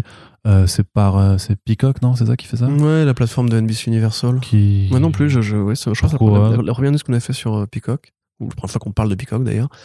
Donc pour résumer, oui, c'est une plateforme de streaming qui appartient au groupe NBC, NBC Universal, donc Comcast, qui est l'un des très grands avec Disney et, et maintenant du coup Warner Discovery sur le cinéma et la série télé aux États-Unis. Ils font cette série-là, je crois que c'est la première fois qu'ils font un truc de comics par la créatrice de Vampire Diaries et de Vampire Academy. Oui. Euh, Vampire Academy, donc une série de bouquins sur une nana qui va une, enfin c'est, Twilight mélangé avec High School Musical. Hein, voilà, on va, on va être clair. Euh, Il y avait déjà eu un film qui était horrible. Euh, même Fonce D, ça s'apprécie pas. C'est juste vraiment affreux. C'est trop mal écrit, c'est trop mal joué. Enfin bref. Et du coup, ils font un reboot en série télé. Parce que Hollywood. Euh, et donc la nana, elle a signé pour plusieurs contrats. Enfin, la créatrice a signé pour plusieurs euh, contrats. Et donc, euh, bah, ils se sont dit, ouais, un petit truc de comics, pourquoi pas, etc. Donc, ils ont été prendre Dead Day qui est une mini-série de 5 numéros sur euh, la croisée des genres, on va dire, entre The Purge, pour le côté un jour dans l'année où il peut se passer des trucs assez incroyables, et enfin une nuit dans l'année, et euh, le jour des morts vivants, la nuit des morts vivants, ce que tu veux, enfin les morts vivants en général. Alors évidemment, du coup, CBR a dit Walking Dead, a mis Walking Dead partout pour euh, le SEO. Ça n'a rien à voir avec Walking Dead, c'est juste que c'est des gens qui sortent de terre parce qu'ils ressuscitent un jour dans l'année avec leurs souvenirs et leur conscience, ils peuvent communiquer et tout. Ah non, plutôt comme les, les revenants alors. Ouais, ouais, ouais, ouais. Tout à fait. Et ils vont visiter, du coup, leur, soit leur famille, soit un vieux pote, soit ils vont se mettre une caisse, soit s'ils ont été tués par quelqu'un, ils vont essayer de traquer le tueur. Donc, euh, alors c'est pas une mini-série extraordinaire, c'est pas très bien écrit, c'est un peu cousu de fil blanc, mais le concept est intéressant, c'est agréablement fait, euh, c'est plutôt bien dessiné, enfin c'est pas mémorable, mais ça va, ça, ça fait son boulot. Et en l'occurrence, c'est pas grave que ce soit un peu par une équipe CW encore une fois, parce que c'est vraiment des vétérans de Mhm. CW, ils ont fait quasiment que de la CW. Parce que en fait, c'est typiquement le genre de projet que tu mates d'un œil à peine éveillé en te disant ouais le ben un peu comme les 4400 ou les Revenants ou The One and Rod, etc. En fait, c'est des trucs que tu dis ouais bon en fait à une époque ça aurait été une série M6 euh, que tu mates entre 17 et 20 ans quoi pour pour t'occuper les, les, les yeux pendant que tu fais autre chose.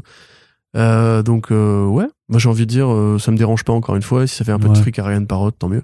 Ouais, c'est ça. Mais après, je comprends pas trop pourquoi ce projet, pourquoi, pourquoi Peacock, tu Ah bah, vois, c'est un concept très série télé compatible justement. Il y a tout un historique de trucs comme ça.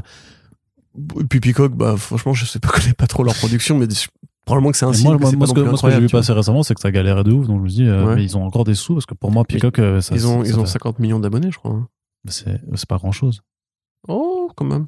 Non, mais par rapport aux autres géants aux États-Unis, c'est quand Oui, même pas- bien sûr, bien sûr. non. Bah, tu sais, Apple a pas beaucoup plus hein, avec Apple TV Plus. D'ailleurs, ils font pas. Peacock des- aurait 50 millions d'abonnés, Je crois, hein. Je crois. J'ai fait deux, deux, trois clics pour préparer mon article euh, quand j'ai fait le truc, mais il me semble que c'est pas si. euh, Bah, en fait, tu t'as t'as tout le groupe NBC euh, qui appartient à NBC Universal, du coup, mécaniquement, et c'est toutes les grandes sitcoms, tu vois. Je crois que The Office, Parks and, Parks and Recreations, etc., c'est euh, c'est euh, du NBC. Ah, ça devait arriver en France d'ailleurs. Euh, Peacock Ouais. Ouais, bah non, ça, ça va aller, merci. Non, vois un truc, euh, le rival gratuit de Netflix et Disney Plus arrive en France. 21 août 2021. Enfin bref, grosso modo, c'est une petite plateforme et c'est probablement un petit projet. Parce que même si, euh, effectivement, la, la créatrice en question a travaillé sur des projets qui ont marché, ça reste des séries à petit budget généralement avec euh, un petit côté carton-pâte. Donc, donc voilà. Très bien, et on passe donc maintenant du côté du cinéma. Alors, un petit point juste pour vous reparler de The Innocents, euh, le film d'Eskil Vogt.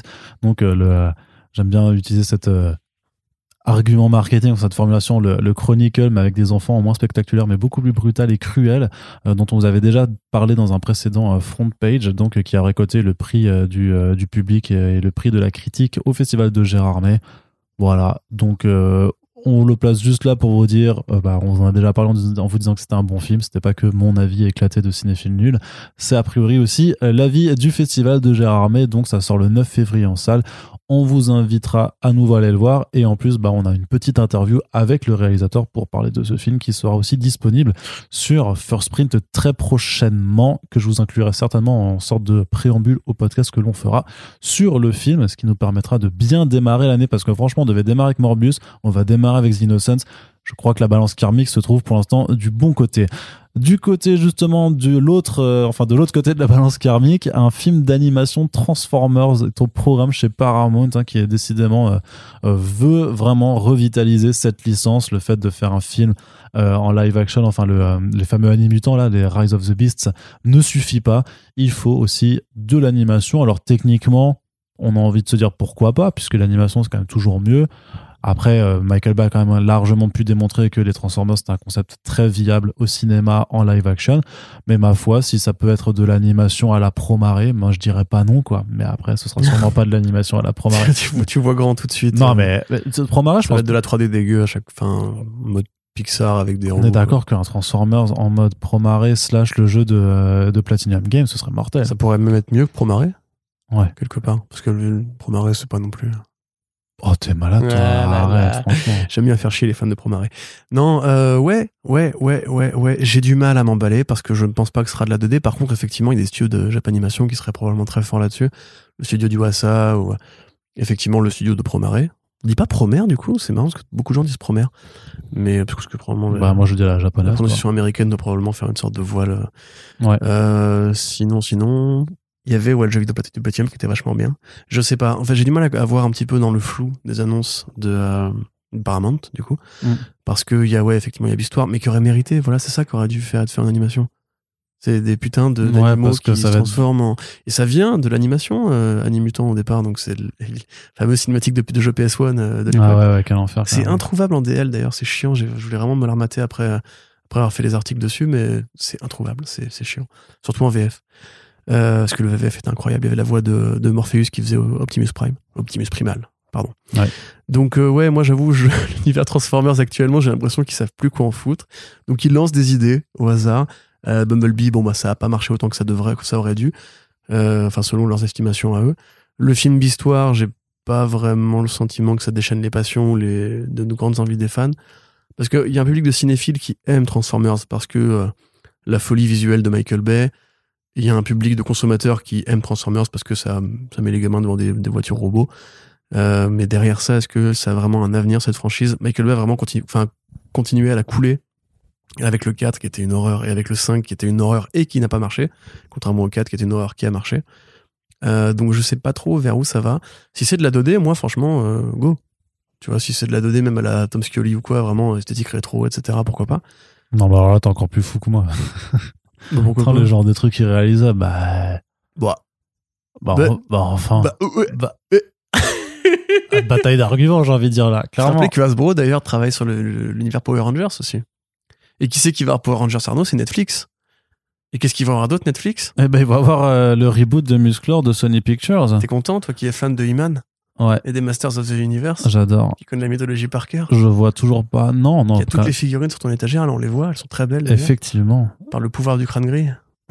par le pouvoir du crâne ancestral. Oui, je sais. Non, je sais pas trop quoi en penser parce que autant je trouve que bah, la- la- le revival animé de, de Kevin Smith était quand même vachement bien foutu. Je suis un peu moins fan de, la- de l'autre nouvelle, mi- de l'autre nouvelle série d'animation en, en CG 3D, mais pourquoi pas même, c'était pas, c'est pas non plus dégoûtant. Puis on, on vous rappelle donc on a fait un podcast hein, effectivement avec Marc de Cloneweb et Oui. Doom pour parler de, de cette licence. Autant je t'avoue que le live action, j'ai toujours trouvé le projet super. Je sais pas, super. euh, ça- 15 ans. C'est compliqué de. 15 ans de, de passage de relais entre qui est-ce qui va pouvoir bien vous le faire. Ouais, bah après le fait que ce soit Netflix qui le récupère, ça a une certaine logique vu qu'ils ont déjà les deux autres produits euh, récents sur cette licence Et Shira. et Shira effectivement, qui est euh, qui est un dérivé de cet univers. Donc pourquoi pas? Et donc d'ailleurs ils ont changé d'acteur puisque c'est plus Noah Centineo euh, qui a le rôle. Tant mieux. Tu n'aimes pas Noah Centineo? Pas du tout. Pourquoi? Mais il joue pas bien. C'est une bonne raison. Voilà. Est-ce que tu as vu Charlie's Angels le dernier? Euh, en accéléré. Mais cela dit, euh, Noah Centineo, c'est un des bros de Dwayne Johnson. Ouais. Yeah, Adam Smasher. Yeah, he's so Ouais, c'est- cute. ouais, c'est ça, c'est ça, ouais, c'est ça. Ah, il adore, Bro. il adore ah, Tom Smasher. Il a dit que c'était son personnage préféré dans les comics. Ouais, exactement. J'ai grandi avec Adam Smasher. Personne n'a jamais dit ça de sa vie. Euh, mais c'est Kai Allen qui a joué dans West Side Story qui, a- qui reprend le rôle de He-Man. Donc euh, je t'avoue, je sais pas trop à quoi il ressemble. Il a fait quoi? Bah, il a fait West Side Story. Et il a fait sûr. American Horror Story. Non, il, mais a, il a- il a fait des stories.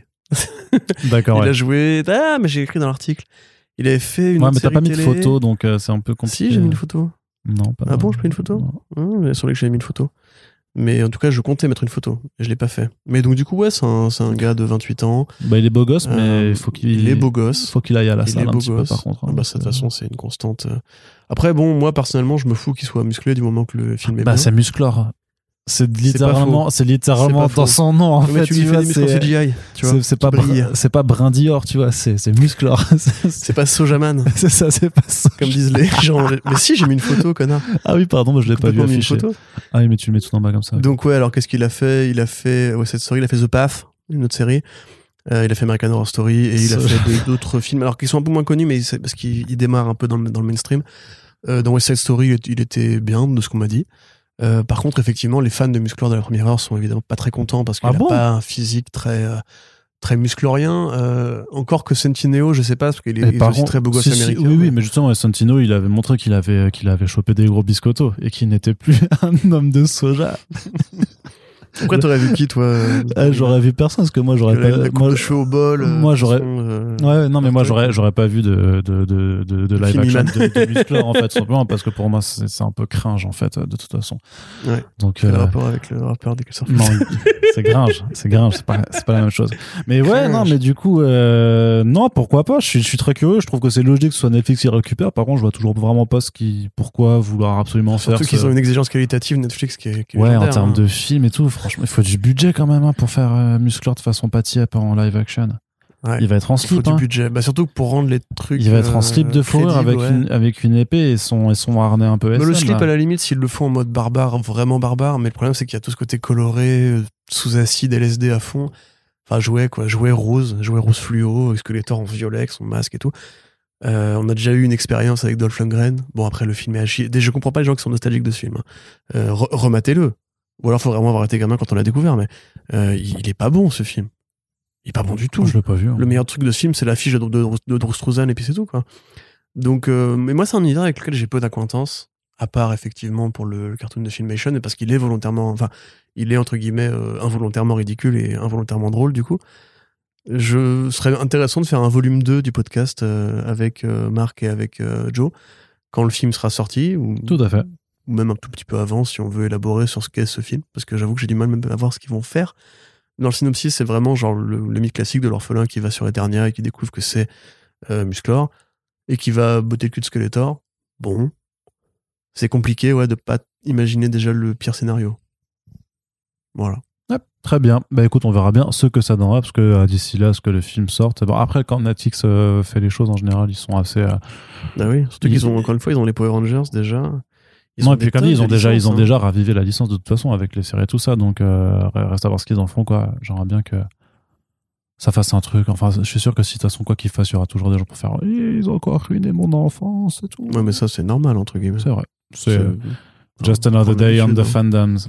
C'est ça. Allez, Corentin, on en a terminé pour ce front page là-dessus. Yeah. On espère que l'émission vous a plu. N'hésitez pas à réagir sur les nombreux sujets. A quand même eu pas mal de Ouais. débats et tout ça, donc on vous invite. hein, L'espace des commentaires est ouvert sur le site. Il n'y a pas besoin de s'inscrire, il n'y a pas besoin de mettre son email, même si c'est marqué dans le champ, c'est marqué que c'est facultatif. Donc vraiment, vos données de toute façon ne sont pas conservées. Je, je ne garde pas vos emails comme ça. Euh, en fait, ça permet juste de valider parfois, parce que parfois j'ai toujours des, des, des spams à la con et tout ça, quoi. Y a pas un Kiku comme Bridge Analytica scandale qui traîne du coup. Ouais, mais parfois il y a des filles chaudes de ta région qui veulent des trucs aussi, tu vois, des Ouais, choses comme ça, tu vois. C'est un petit peu, Ouais, un, petit peu. Elles sont toujours chaudes, elles sont toujours dans ma région, c'est quand même incroyable. ouais. Mais jamais dans ta ville, c'est toujours dans ta région. dans ma ça. Un petit bled à côté. C'est ça.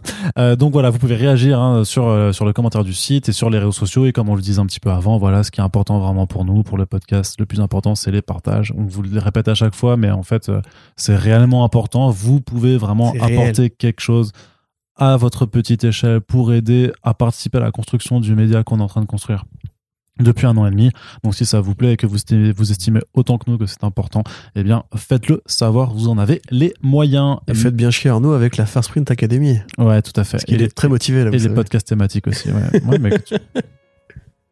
Corentin, merci, merci de nous avoir écoutés, merci de nous avoir écoutés et à très bientôt pour le prochain podcast. Salut. Salut